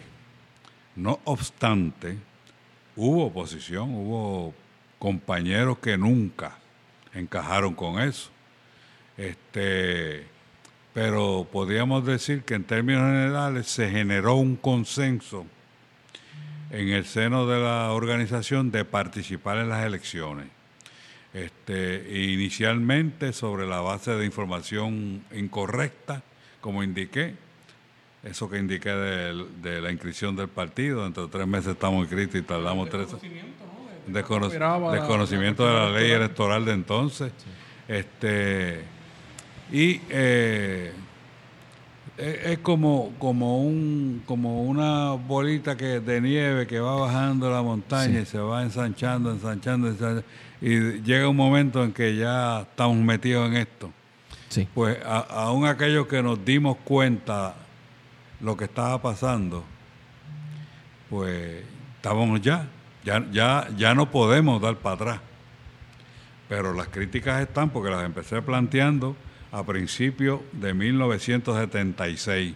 Miren, esto está pasando, esto viola, porque había, eso estaba ocurriendo, esto viola las decisiones de los distintos congresos de este partido, que es la, eh, el supremo jefe de nuestra organización. Estamos en contra de las distintas resoluciones aprobadas en los congresos, que es concentrar los esfuerzos en el desarrollo de un partido revolucionario, con todo lo que ello conlleva, que incluye el aparato armado, pero que incluye también el desarrollo de, de ese trabajo organizativo en los centros industriales, en las comunidades obreras, para que el partido se transformara en su composición social interna, entre otras consecuencias. Eh, y pasó las elecciones, hubo el fiasco que hubo, votaron por el PCP los mismos que habían asistido a la asamblea del Coliseo apenas un año antes. 11 mil personas. Esos votaron por el PCP. 11 mil personas que ya los habíamos movilizado para una asamblea, este, donde precisamente se, se aprobó no solamente el derecho a la lucha armada como, como principio fundamental de esta organización, sino el comenzar a desarrollar estructuras organizativas para validar ese derecho, que eso era un paso nuevo que se estaba dando en ese Congreso. Entonces, mi planteamiento en el comienzo, al comienzo del debate, mire, esta participación electoral fue un rotundo fracaso. ¿Y qué es lo que se estaba perfilando? Todavía estábamos, estaban contando votos. ¿Y qué es lo que estaba planteando Maribras y otros compañeros? Tenemos que irnos preparando para las elecciones de 1980. Ese es el germen del conflicto Sí. de 1976-77. ¿Y, ¿Y qué papel jugó? O sea, a mí me resulta bien, bien loco que me, gustó mucho cuando usted cuando usted menciona que había un desconocimiento de cómo, cómo era el funcionamiento de la, de la ley colonial y electoral que hubo hasta que darle en bandeja de plata direcciones y, y diferente información personal ¿Qué medidas se tomaron, si alguna, de protección ante esa represión cuando ya se están planteando, mira, esto es lo que está pasando? O sea, estamos jugando un juego que viola lo que principalmente era nuestro objetivo y en medio del, de- del juego nos estamos vulnerabilizando como combatientes, como revolucionarios ante el Estado. ¿Hubo alguna respuesta de parte del PSP para protegerse, para, para, para no caer en, en- en- en que hubiesen más mártires, que, que- o sea, en, la violencia que se estaba viviendo en los 70? Se, se discutía esto, se, se- buscaban alternativas para protegerse entre los militantes y no solamente la dirección política del partido, sino a la masa independentista que estaba en la calle apoyando. Una de las medidas concretas fue establecer guardia armada en los distintos locales, eh, como Claridad, el la oficina del Comité Central, eh, la, la lugar donde estaba localizada la impresora nacional, que era donde se imprimía el periódico Claridad. Este, hubo enfrentamientos armados en esos lugares compañero Manuel de J. González y Domingo Vega fueron heridos en uno de esos enfrentamientos. Este, Enfrentamientos ocasionados por quién. O sea, por ejemplo, yo sé que a Claridad lo cogieron de fogata por unos años. Lo querían siempre prender en era, fuego. era la derecha cubana. La derecha cubana. Sí. En Mayagüez pusieron una bomba en un acto Sí. del MPI, del PCP, Del en el PCP. 11 de enero, que era el- la conmemoración de Hosto y el aniversario del MPI también. Y allí murió, murieron dos obreros en una bomba que pusieron en un establecimiento concurrido cuando ya estaba la masa en la plaza. Y eso era un establecimiento de una calle contigua a la plaza Sí. este, mataron a esos dos compañeros. Eh, ¿Qué medida? Pues precisamente el desarrollo de esas estructuras armadas era lo principal. Había una seguridad para Juan Maribras, en particular una escolta para asegurar la vida de él, porque continuamente se recibían amenazas a la vida de- del compañero secretario general. Eh, y de hecho, cuando mataron a Chagui, dos meses antes, el coronel Calero, que era el superintendente de la policía, nos hizo llegar a través del coronel Melia una información que venía del FBI directo de Washington, de que se estaba planificando un atentado contra Maribraz. Reforzamos la seguridad del secretario general y como resultado de eso, pues no podían acceder al secretario, mataron al hijo. Este, en una acción inaudita, horrible contra un querido compañero. Debo decir que para ese tiempo yo tenía constituido un comando en una operación que se estaba llevando a cabo y tuvimos por lo tanto acceso a- al individuo este que tuvo la eh, Aloy Gatillo, ¿no? Este, el apellido Caro creo que era. Era un muchacho hijo de cubanos que él, yo no sé, pero pareciera que o él o se hizo el loco o Cora, estaba loco. apellido Cora era. Cora, sí. Este, la cosa es que lo íbamos a secuestrar para interrogarlo. Sí. Lo teníamos ahí, llegamos al lugar antes que la policía. Había que hacerlo para ver, porque sabíamos ya que eso no era él individualmente que tomó esa acción. Eh, estoy revelando esta información, que yo creo que por primera vez, ¿verdad? Es muy importante. Eh, me enviaron inmediatamente que se enteró la dirección una orden seca de que detuviera esto. Y no pude agarrar al individuo. Pero que pudiera, pudiera haberse esclarecido en Sí. aquel momento el, lo que estaban detrás del asesinato del querido compañero Chagui. Lamentablemente. Eso es un crimen que el sol de hoy no se ha resuelto. Porque resolver un crimen no es necesariamente atrapar al que aló al gatillo. Eh, esto lo quisieron tapar con que ese muchacho que aló el gatillo sí cometió un crimen, pero como si estuviera loco. Como si no estuviera ahí, como si estuviera ido de la mente. Eh, incluso hasta una narrativa casi para que uno le coja pena. Este, En el caso de la dirección, pues eso es un, una muestra más, ¿verdad?, del tipo de diferencias grandes que estaba viendo y que la ruptura no Eh, era inevitable. sí. Eh, de hecho, el compañero Filiberto Ojeda me dijo años más tarde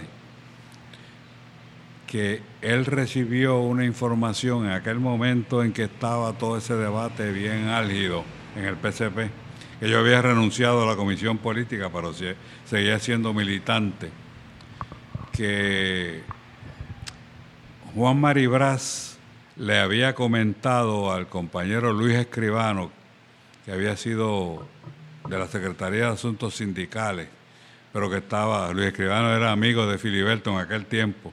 Yo para aquel tiempo no conocía a Filiberto, lo conocí después. Que, eh, y entonces Filiberto me comenta ese comentario que le hizo Maribraz. Dijo, dijo, agosto se quedó con el partido, entonces jodió.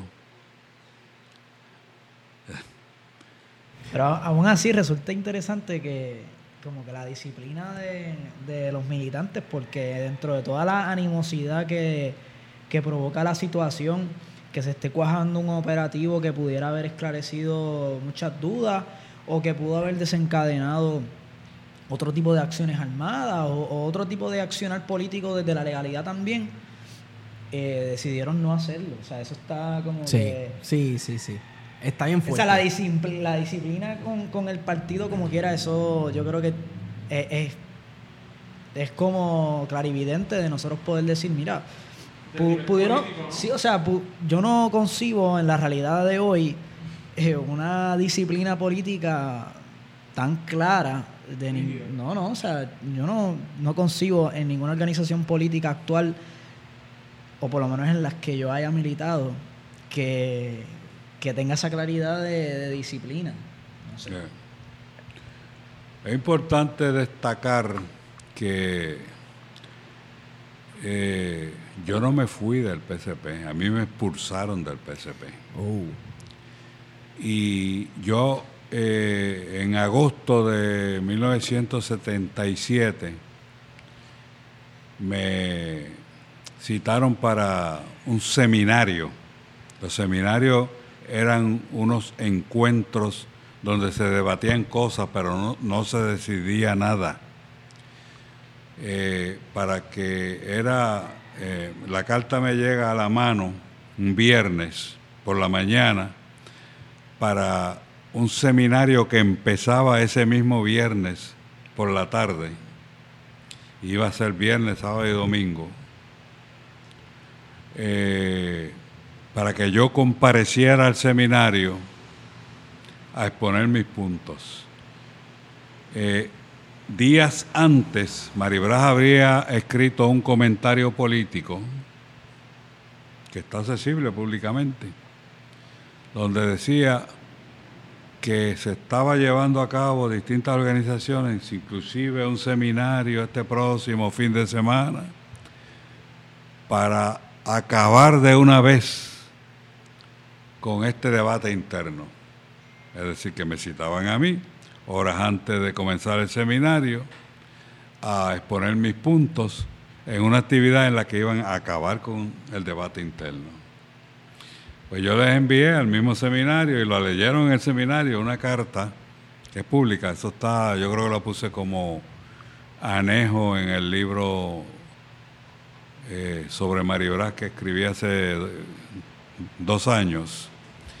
Eh, esa carta le indico rechazo, ¿no? La invitación esa, describo cómo me están invitando y les reitero mi planteamiento que debe convocarse a la mayor brevedad posible un congreso del partido, que para llevar a cabo ese congreso se debe constituir un comité organizador donde estén representadas las distintas tendencias que acabemos de reconocer que hay tendencia, porque esa era otra cosa, ellos alegaban que no había ninguna tendencia y que yo no estaba planteando ninguna discrepancia, inclusive me acusaban de loco este, y que era un militarista, cuando ellos mismos me habían sacado de la Secretaría de Asuntos Sindicales para asignarme cargos militares, pues entonces tomaban eso como excusa para decirme que era un militarista y que yo era responsable de cuánto desastre había tenido el partido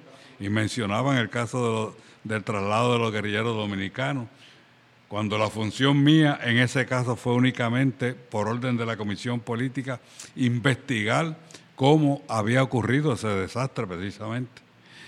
Eh, y yo rendí un informe a, a esos efectos, nunca tuve nada que ver, ni me había enterado siquiera de los detalles de esa organización, solo conocí, lo conocía en términos generales como miembro de la Comisión Política. La cuestión es que yo planteaba, vamos a organizar un congreso a corto plazo, dos, tres meses, con una que lo organice una comisión que podamos este, eh, seleccionar cuidadosamente los delegados, porque también habían en el, en el partido habían comenzado eh, a hacer algo que ellos llamaban una recarnetización de los miembros. El carnet rojo se lo estaban dando a todo el mundo. Antes era un, el ser militante era algo selectivo. Pues ahora era todo el que quisiera ser del PCP, violando el reglamento, pasaba a ser miembro. De manera que estaban preparando las condiciones para un congreso controlado por ellos. Pues no, no, no aceptaron. Eh, yo planteaba que, miren, esta es la manera de salvar este partido, porque vamos a ese congreso, la corriente que gane dirige el partido a partir de ahí. Y aquellos que pierdan, pues que se vayan del partido y formen un frente de liberación nacional, que es el planteamiento que están haciendo ustedes. Desarrollar un frente de liberación nacional. Eh, y nosotros seguimos con la idea central, aprobada por los congresos, de desarrollar un partido de la clase obrera. Terminaron en eso. Eh, Maribraz terminó tratando de volver atrás a reconstituir un MPI, Claro, volver al principio. pero sin la mística que tuvo el MPI siempre, Sí. porque ya se había reducido a un pequeño núcleo casi insignificante en el país. que eso es algo, ¿verdad?, de lo que las izquierdas tienen que evitar, que convertirse en algo místico y cerrado de pequeños círculos de estudio o de, clases intelectuales. Porque eh, yo, y yo creo que tal vez eh, con la formación del PSP se trató de alejarse de eso, ¿verdad? Como un partido de los trabajadores que en el que de hecho hubiesen trabajadores. Porque hay muchas de estas cosas que hacen, de estas organizaciones que hacen llamarse de- que son de trabajadores y no hay trabajadores, no hay, no hay obreros, ¿verdad? Como según la definición clásica de la palabra. Es importante destacar que Mario Brás en el 84 Ajá. hizo una autocrítica donde terminó reconociendo exactamente los planteamientos que hicimos nosotros como errores. Eh, indicó, por ejemplo, que el error grande que tuvo el PCP fue la participación electoral en el 76 y en el 80 y en no apoyar al PIB, que era eh, la organización independentista que estaba trabajando en ese campo de las elecciones. Sí. Eh, y tuvo esta, este error como consecuencia, otros errores, dice él. Esto es público, está, yo lo menciono en el libro también que he mencionado.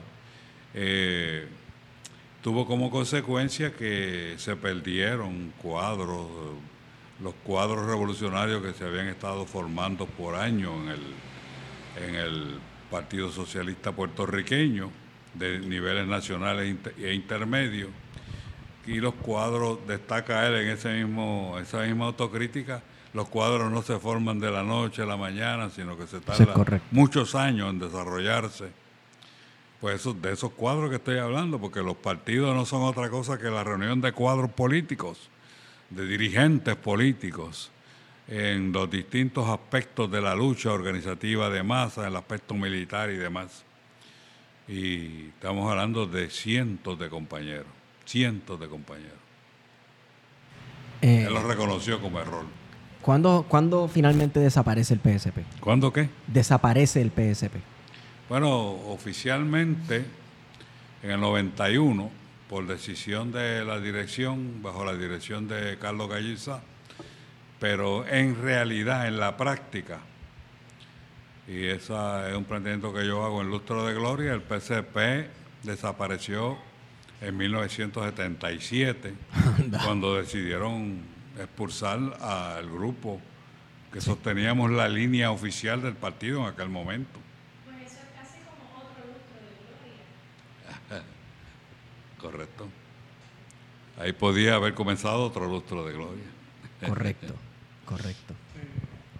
Después de tu, ¿verdad? De tu expulsión del PCP, eh, surge Pensamiento Crítico, ¿verdad? Una importante revista de discusión eh, en Puerto Rico. ¿Por qué decide, por qué se decide fundar Pensamiento Crítico? El pensamiento crítico tenía como lema una re- revista distinta de la izquierda puertorriqueña. Era un instrumento de debate interno de la izquierda, básicamente. Eh, y cuando hablo de la izquierda, fundamentalmente, aunque no exclusivamente, me estoy refiriendo a la izquierda marxista. Eh, y el propósito no era sustituir ningún órgano de- existente, sino eso básicamente que he mencionado, ¿no? de, de promover el debate con miras a la unidad de los sectores marxistas O sea, de manera... en el marco de tratar de construir lo que es central en nuestro planteamiento dentro del PCP y ahora fuera del PCP. Eh, un partido de la clase obrera, un partido de vanguardia de la clase obrera. O sea, que, lo hacía de manera independiente, a diferencia quizás de, Claridad, ¿verdad? Que fue el órgano eh, del MPI y posteriormente del PCP, que aunque sí habían discusiones, ¿verdad?, de, de, de otros organismos políticos, ¿verdad?, tenía una línea mm, editorial eh, bastante, bastante específica. Pensamiento crítico estaba más abierto, ¿verdad?, a, a, a la discusión. Sí, correcto. Sí, estaba abierta a la discusión y en efecto, eh, una revista que arrancó con un diseño muy particular, novedoso, con muchas gráficas de los análisis económicos, este, y se pusieron hasta spot en WKQ para que la gente la buscara, la llevábamos a las farmacias, a, todos lados. En o sea, se mercadeó bien. Sí. Y, y aunque era para promover el debate al interior de la izquierda, la manera en que se, la narrativa en los artículos era una eh, accesible para todo el que quisiera leerla y impactaba mucho y la gente las esperaba en los puestos eh, diversos donde se llevaba ese órgano, ¿verdad? Este, por lo menos en esos primeros dos años tuvo esa visión. Luego, pues la revista, de hecho, la revista se siguió publicando hasta prácticamente entrado el siglo XXI, este, pero ya tenía como que una visión distinta. Es importante también destacar que en relación con pensamiento crítico, yo, por ejemplo, le, eh, le llevé a Juan Antonio la propuesta de la revista antes de publicarla, que la idea básicamente era obtener la colaboración de él como escritor. Eh, me acuerdo que le mostré cómo iba a salir la revista gráficamente y me dice, caray, pero me dice Juan Antonio, ¿y cuánto va a costar esa revista? Yo digo, bueno, el presupuesto inicial para el primer año son 50 mil dólares. Este, y dice, coño, ¿cómo va a ser? ¿Tú sabes la cantidad de armas que nosotros podríamos comprar con eso? pero siempre colaboró con la, con la revista. Pero que eh, la revista recibió el respaldo de, Filiberto, del grupo de Filiberto. Estaba constituyéndose esa organización que eventualmente se llamó Los Macheteros pero nos respaldaron económicamente durante esos primeros dos años y eh, por supuesto al respaldar económicamente pues tratan de establecer la línea, ¿verdad? Ahí fue que chocamos. Siempre pasa. Eh, con el querido compañero. Pero nada, se siguieron funcionando muchos años. Sí. Y, en términos, ¿verdad? Después de tu salida del PCP, fundas Pensamiento Crítico, pero en términos de organizaciones políticas, ¿militaste en otra organización política? ¿Fundaste alguna organización política? ¿O solamente te quedaste en la revista? No, me quedé en la revista como tres años más o menos. Eh, después me mantuve un poco al margen por algunos años, hasta el día de hoy. Yo quería volver un poco, un poco atrás al comentario anterior sobre la relación de los macheteros con, un pensamiento crítico. Y era más bien porque nosotros creo que tenemos como jóvenes historiadores o, la masa en general una visión particular de los macheteros eh, y quienes de alguna forma los vemos como, como, estos soldados o estos guerrilleros que crearon eh, operaciones espectaculares, de alguna forma no los vemos tampoco, no los vemos ni los conseguimos como intelectuales, ni como pensadores, ni como académicos, ni escritores, este, pero que ellos financiaran una revista, vamos, que aunque en aquella época pudiera haber impactado a muchas comunidades más allá de la izquierda, los, eran intelectuales los que, los que mayormente escribían.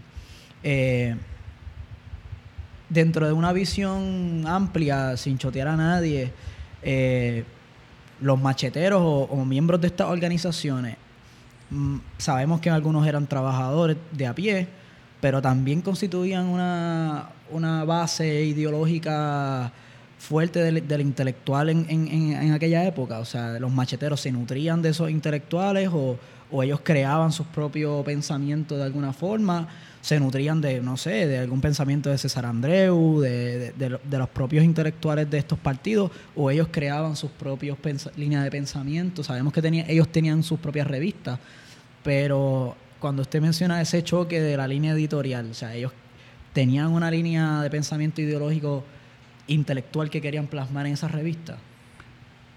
Eh, voy a explicar las conversaciones que tuve con Filiberto, que cuando lo conocí, este, que Filiberto yo lo conocí en la calle, una calle de Santurce.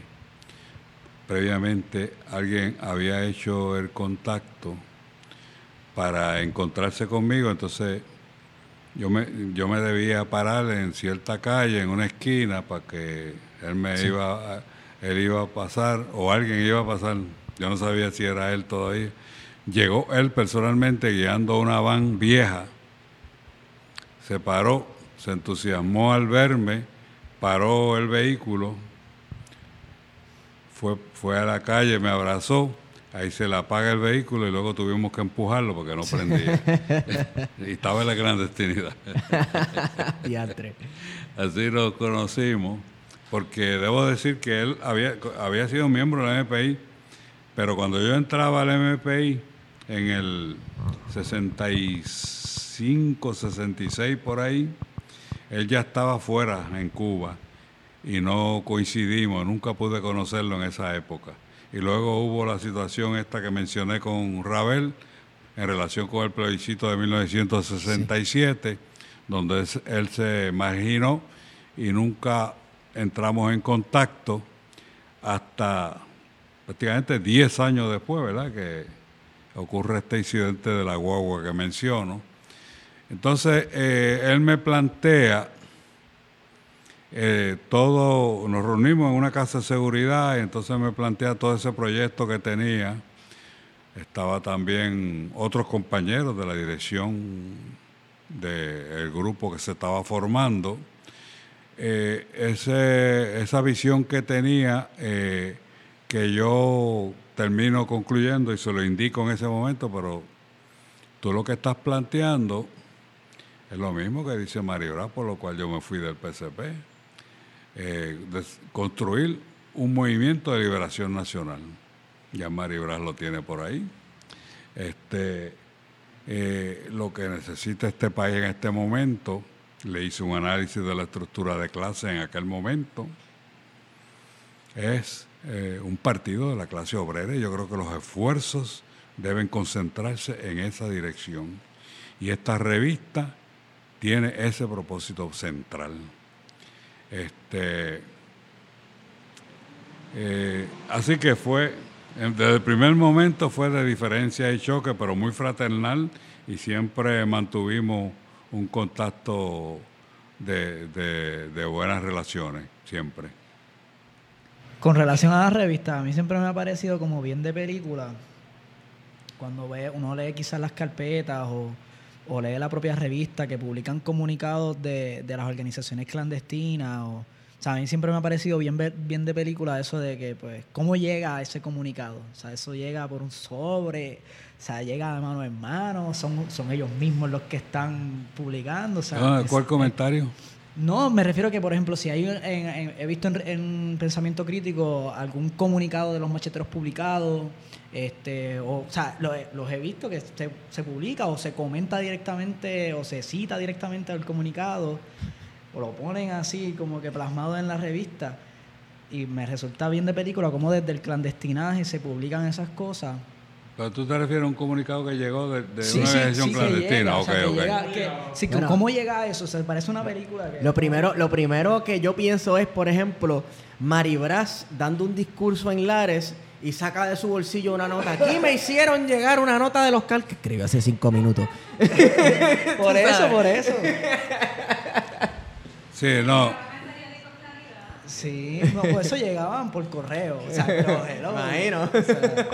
Generalmente los comunicados de los CAL eran por correo de Estados Unidos.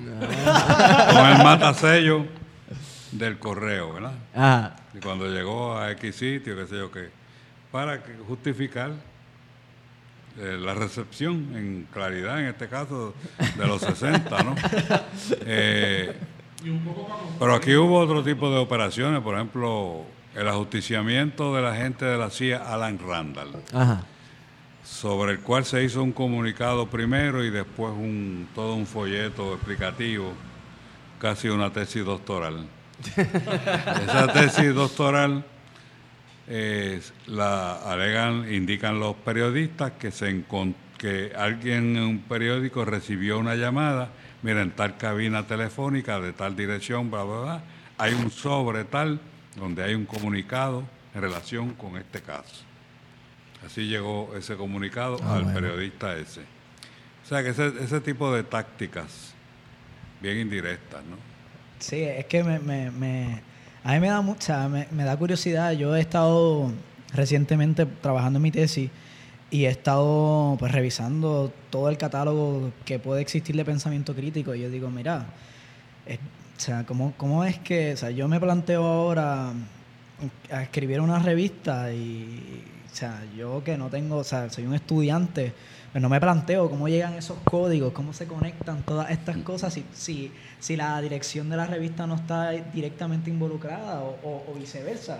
Bueno, o, o tal ta- vez sí lo está. Una táctica, Tú sabes. una táctica de comunicación en tiempo de previo a internet, ¿verdad? Sí. Eh, que se utilizaba era la- los buzones, buzones clandestinos. Buzón puede ser en un, un mensaje que se haya dejado en la recepción de un hospital grande como auxilio mutuo, donde haya, digamos, una mesa donde el compañero pegó aquí debajo un papelito que puede estar en clave ese papel, por si alguien accidentalmente lo abre, pues eh, aquí alguien cogió un chicle y pegó un canto de papel que le molestaba. Pero como el compañero sabe que en ese, eh, que ese buzón está cargado, esa es la forma en que se hace referencia a cuando se ha dejado algo, el buzón está cargado, porque allá en la avenida hay un, una señal de tránsito donde alguien puso en la señal un que tiene un fondo rojo, un tape verde. Esa puede ser la señal de que el buzón está cargado. ¿Cuál buzón? El que está previamente acordado para ese combatiente en específico, que es en esa mesa de la recesión del auxilio mutuo. Entonces, es una táctica de, de buzones. A mí lo que me impresiona es el nivel de coordinación y de cuidado que se tenía, ¿verdad? Y de la cuestión de hacer tantas, llevar a cabo tantas cosas a la vez, y mucho más cuando tú pretendes dirigir un partido electoral a la misma vez que también tienes que atender otros cuadros este, clandestinos. Y encima de todo eso, si puedes tener una vida normal, levantarte por la mañana y, tomarte un café y De padre de familia de padre con de sus hijos y nietos. Exacto. Este, eso a mí me impresiona un montón. Eso es así. Eh, Eso es así. Hizo crisis en el 76, cuando eh, Maribraz bajó con, a principios del año 1976 con un plan de trabajo. Nosotros los socialistas tenemos que hablarle semanalmente a 100 mil puertorriqueños. ¿Cómo? Tenemos que desarrollar un diario de los trabajadores. Un diario de los trabajadores. ¿Sabes lo que es eso? Con todo lo que conlleva publicar un diario. Y tenemos que desarrollar unas estructuras armadas, tenemos que hacer esto, aquello.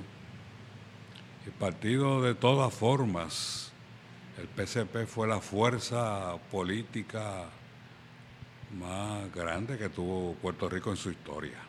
fuerza revolucionaria política más importante en la historia de Puerto Rico. Regresamos. Sepan los historiadores. Eh, regresamos al principio que con eso abrimos esta nota al calce.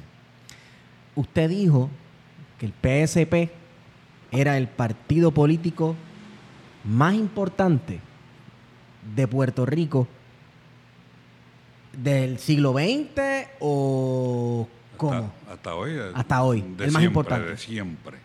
Estamos celebrando el 50 aniversario en estos días de Eh, fundación. Entonces, elabore, explíqueme, porque decir algo así no es cáscara de coco. O sea, ¿Cuál es la pregunta? bueno, ¿por qué el PSP es el partido más grande que ha tenido Puerto Rico, o más importante que ha tenido Puerto Rico en su historia? por el quehacer diario que movilizó la conciencia de cientos de miles de puertorriqueños, desarrolló aquella consigna, que como dije al principio, las consignas son programas políticos comprimidos.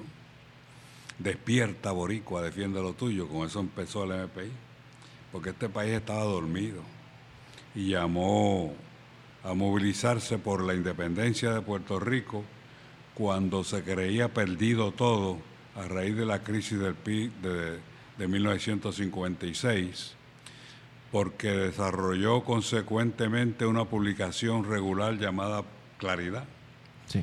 desde el comienzo mismo del NPI, porque el Claridad data de 1959, que ha sido un periódico que ha tenido sus alzas y sus bajas, pero ha continuado publicándose a lo largo del tiempo y que llegó al extremo de constituirse, como acabo de decir un poquito antes, en un diario de los trabajadores, porque desarrolló unas estructuras armadas que representaron un reto para el régimen en Puerto Rico desde fines de los años 60 eh, y que ya se perfilaba como el embrión de un ejército popular en Puerto Rico capaz de hacer una revolución social. Eh, porque desarrolló una fuerza política impresionante en los Estados Unidos. Allá se constituyó una sesional, le llamaba sesional a la estructura organizativa, que había alcanzado tal respetabilidad que ejerció una gran influ- influencia en el resto de la izquierda norteamericana, a tal punto que pudo organizar y llevar a cabo exitosamente en 1974 una convención de solidaridad con la independencia de Puerto Rico que desbor- desbordó el Madison Square Garden de Nueva York. Ese fue el PCP. Sí. Y se me quedan otros otros elementos, ¿verdad? Que, pero básicamente eso, era una fuerza política impresionante que sacudió este país. Sí. Bien. Para más información, le hace el lustro de gloria. Eh, bueno, usted, a usted le tocó vivir, y no es diciéndole viejo, distintas etapas de la historia de Puerto Rico en las cuales hubo grandes transformaciones, grandes cambios, y también alrededor del mundo, ¿verdad? Y participar activamente de muchos de ellos. Pues estamos en el 2021. ¿Cómo usted ve el panorama político en el Puerto Rico del 2021, sabiendo que usted tiene experiencia participando en estas cosas políticas a todos los niveles, por arriba del mapa y por debajo del radar? Bueno, eh, hoy, eh, octubre de 2021, la segunda década del siglo,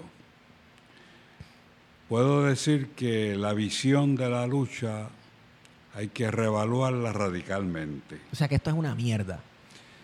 Eh, mencionaba anteriormente eh, cómo ha menguado la, el peso específico Ajá, de la clase obrera en la realidad social puertorriqueña. correcto.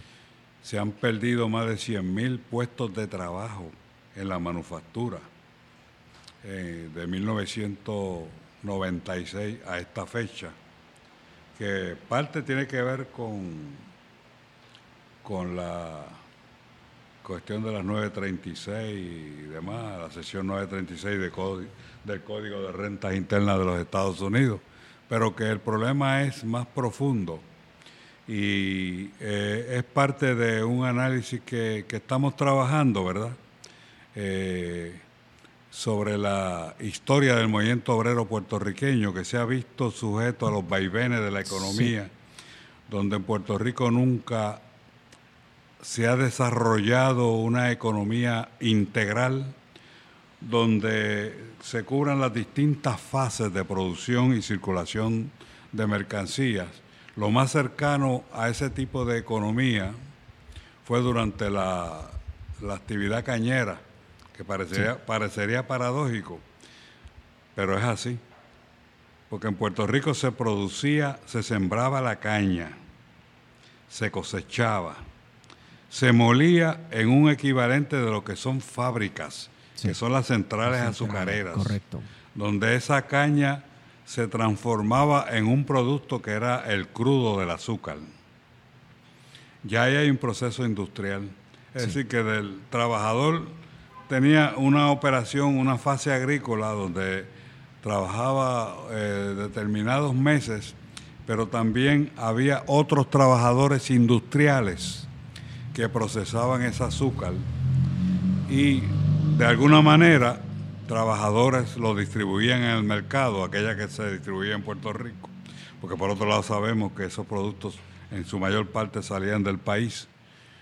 Por decisión del presidente de Estados Unidos, pues se eliminaron unas cuotas en el año 34 y prácticamente fulminaron la industria azucarera. Y entonces estuvimos en una especie de limbo hasta que se empezó a desarrollar una industria liviana en la manufactura, que, en, el en torno a lo cual se cifraron grandes esperanzas, empezó a desarrollarse un movimiento obrero en torno a esto, pero también se quebró por otras decisiones unilaterales del exterior. Mientras tanto, aquí durante el tiempo de la industria azucarera logró desarrollarse un movimiento obrero bastante fuerte en la eh, Federación Libre de Trabajadores y eh, dirigida en parte desde 1915 por el Partido Socialista de Santiago Iglesias Pantín, de línea reformista, pero que no obstante era una fuerza eh, importante de los trabajadores en Puerto Rico. De ahí surgió la, CGT, que ya tenía, estaba bajo una influencia bastante directa del Partido Comunista de Puerto Rico. Y fue una organización muy impresionante desde el punto de vista organizativo. Y fue destruida principalmente por factores de índole material y por acciones políticas del partido de gobierno. Eh, y eh, Viene entonces la época en que surge la, la huelga de la llena eléctrica y todo lo que hemos contado. Hoy, ¿qué tenemos? Está difícil la situación. Entiendo que la fuerza está en las comunidades y los issues son los issues ambientales y nunca se debe perder la perspectiva de la importancia como ente vanguardista de la clase obrera, aunque en menor escala. Sí. En la Revolución Rusa, eh, que es un ejemplo claro. La Revolución Rusa, el proletariado industrial era una minoría casi insignificante, pero estaba concentrada en Petrogrado y Moscú, y desde allí dirigieron la Revolución Rusa. Sí, los bolcheviques eran minoría. Por lo menos el sector bolchevique. Oka, entonces hoy día en 2021 usted ve paralelos o algún movimiento paralelo, eh, algo que se le asemeje al MPI o algo con alguna posibilidad de transformarse en un nuevo MPI o un PSP? Bueno, yo entiendo que hay la vanguardia. Sí. Tú estás hablando de la vanguardia. Sí. La vanguardia está dispersa, porque son cuadros fogueados en una lucha de décadas. Están en el MST, están en, en las distintas organizaciones Sí. independentistas que hay por ahí, grupos feministas muy importantes, eh, que eh, organizaciones que han surgido en distintas comunidades, por allá por Guayanilla, en Humacao, en distintos sitios. Son compañeros de comunidades que están organizados, eh, pero está dispersa.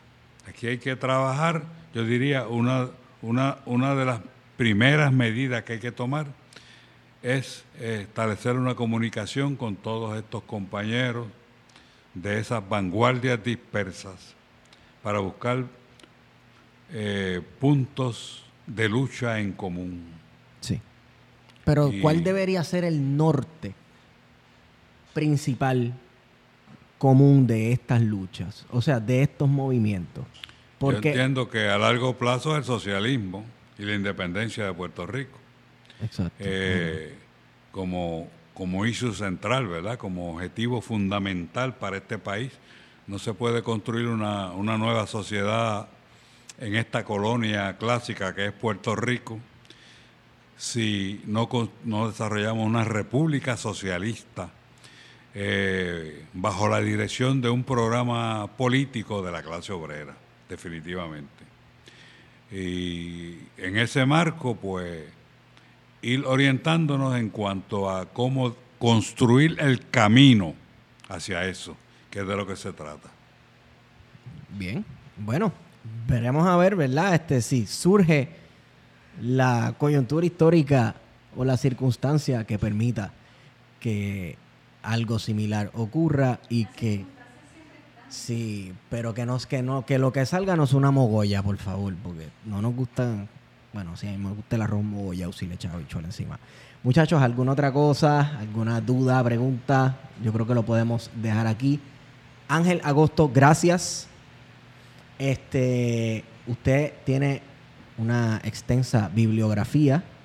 Eh, ¿Dónde podemos conseguir esos libros? Gracias. Bueno, pero ¿dónde los podemos conseguir, los libros? Que, ah, que a los libros Sí. míos eh, este, están disponibles en las distintas librerías.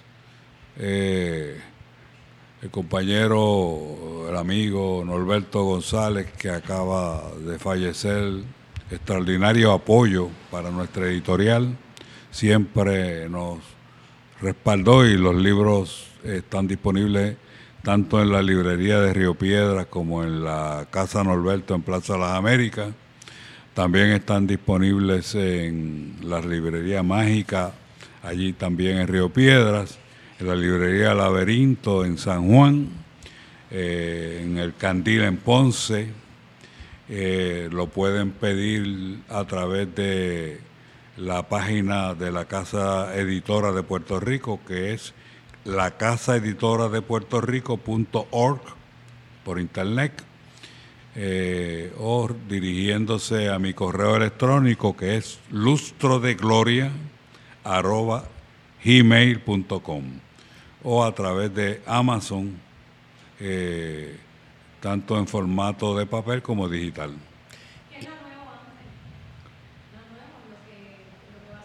Lo nuevo tengo está próximo a salir, ¿no? Un libro titulado La Ruta de la Muerte, que es una compilación de documentos secretos hasta hoy sobre el traslado por el Partido Socialista puertorriqueño en 1975 de tres guerrilleros a la República Dominicana, que tuvo como consecuencia que los compañeros que llevaron a cabo esta operación, Ángel Gandía, Johnny Samson y Raúl García, fueran detenidos por las Fuerzas Armadas Dominicanas, torturados durante una semana y hallados culpables, sentenciados a 30 años de prisión, pero en torno a lo cual se desarrolló una campaña internacional por el PSP sumamente intensa y eh, el presidente Balaguer se vio forzado a indultarlos en diciembre de ese mismo año de 1975. Pues se revelan los pormenores de, de esa operación. Ese libro, como dije, se titula La Ruta de la Muerte.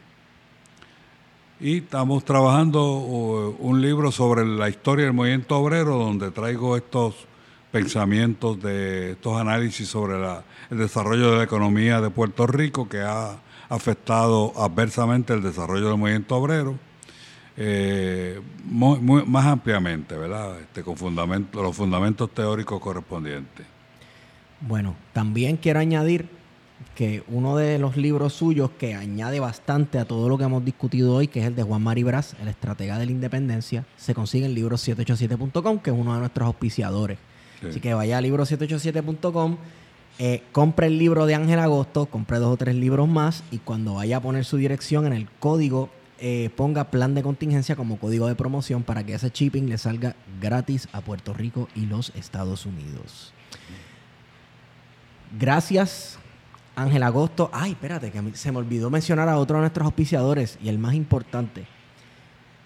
Esta nota al calce es traída a ustedes por jabonerasdongato.com. Jaboneradongato.com tiene los jabones que más rico huelen, hechos a mano, por manos puertorriqueñas. Así que vaya a jaboneradongato.com, cómprese un jabón y váyase a bañar, ¿ok? La, la gente me ha preguntado si esto de jaboneradongato.com es un tripeo. No es un relajo, es real y huelen súper rico. Así que si usted Así es es. como yo, que mínimo se baña una vez al día, mínimo, eh, pues vaya a jaboneradongato.com y cómprese un jaboncito. Si usted no le gusta bañarse, como quiera, cómprese el jabón y lo deja abierto en cualquier cuarto de su casa y se va a inundar de una fragancia riquísima este, a los eh, materiales naturales con los que se construyen estos deliciosos deliciosos para bañarse. Deliciosos será como a comer, ¿verdad? Ok. Está bien. Este, Ángel Agosto, gracias por estar con nosotros. Gracias a ustedes. Este, Gracias, gracias. Ya saben cómo comunicarse con él, ya dijo todos sus contactos, los sites, el email. Eh, Juan, ¿cómo nos comunicamos con usted? Nada, en Twitter creo que soy Juanchi7 underscore. Yo no, no me conozco bien mi arroba, so por ahí me pueden Está bien, cuando pautemos, como quiera, cuando pautemos la nota del cárcel, lo tagueamos. Guari, ¿dónde te consigo? Me consiguen en Guario Candanga en Twitter e Instagram. Ahí me consiguen en Estigón por Twitter y con esa hemos sido con ustedes. Plan de contingencia.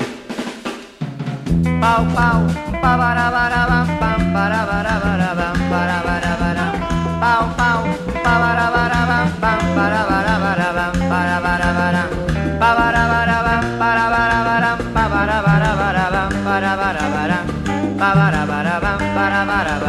Mucha vitrina en la calle, mira que van a hacer con tanta gente, uy. Todos quieren que le den bombón, bailando eso un togolón, togolo, golo, golón.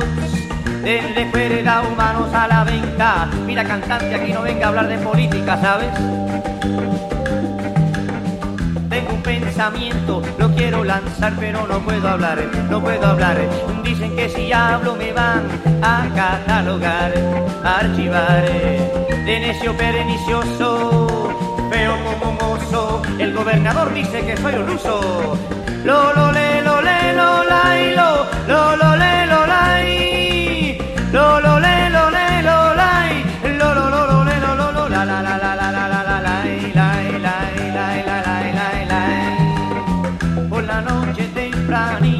encuentran todos en un cóctel. A ver, a ver, él le compró un relojito y unito le llevó la mujer. Uy, son los chismes de la ciudad, los blanquitos en su hotel. A ver, a ver, para que luego digan que soy chismoso.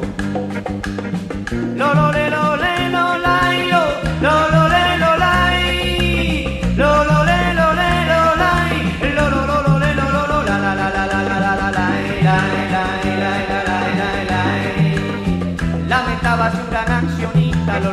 van a descomponer. Con todo esto de Nixon en Vietnam, el ping pong, la cal, y el general jugando tenis en un corral. Pi, pi, acaban de informar que los rescatadores están en acción. Oye, me gallo, y esa nueva ley que acaba de aprobar la legislatura colonial, explícamela bien, que tú sabes que cada vez que los ricos pasan una ley es para chaval, no a nosotros los pobres.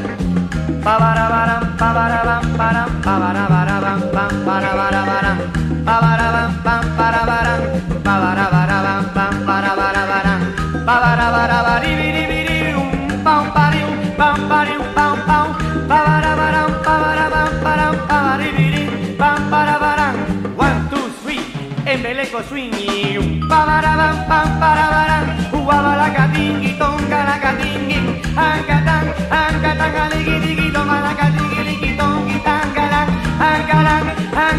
toma la catingui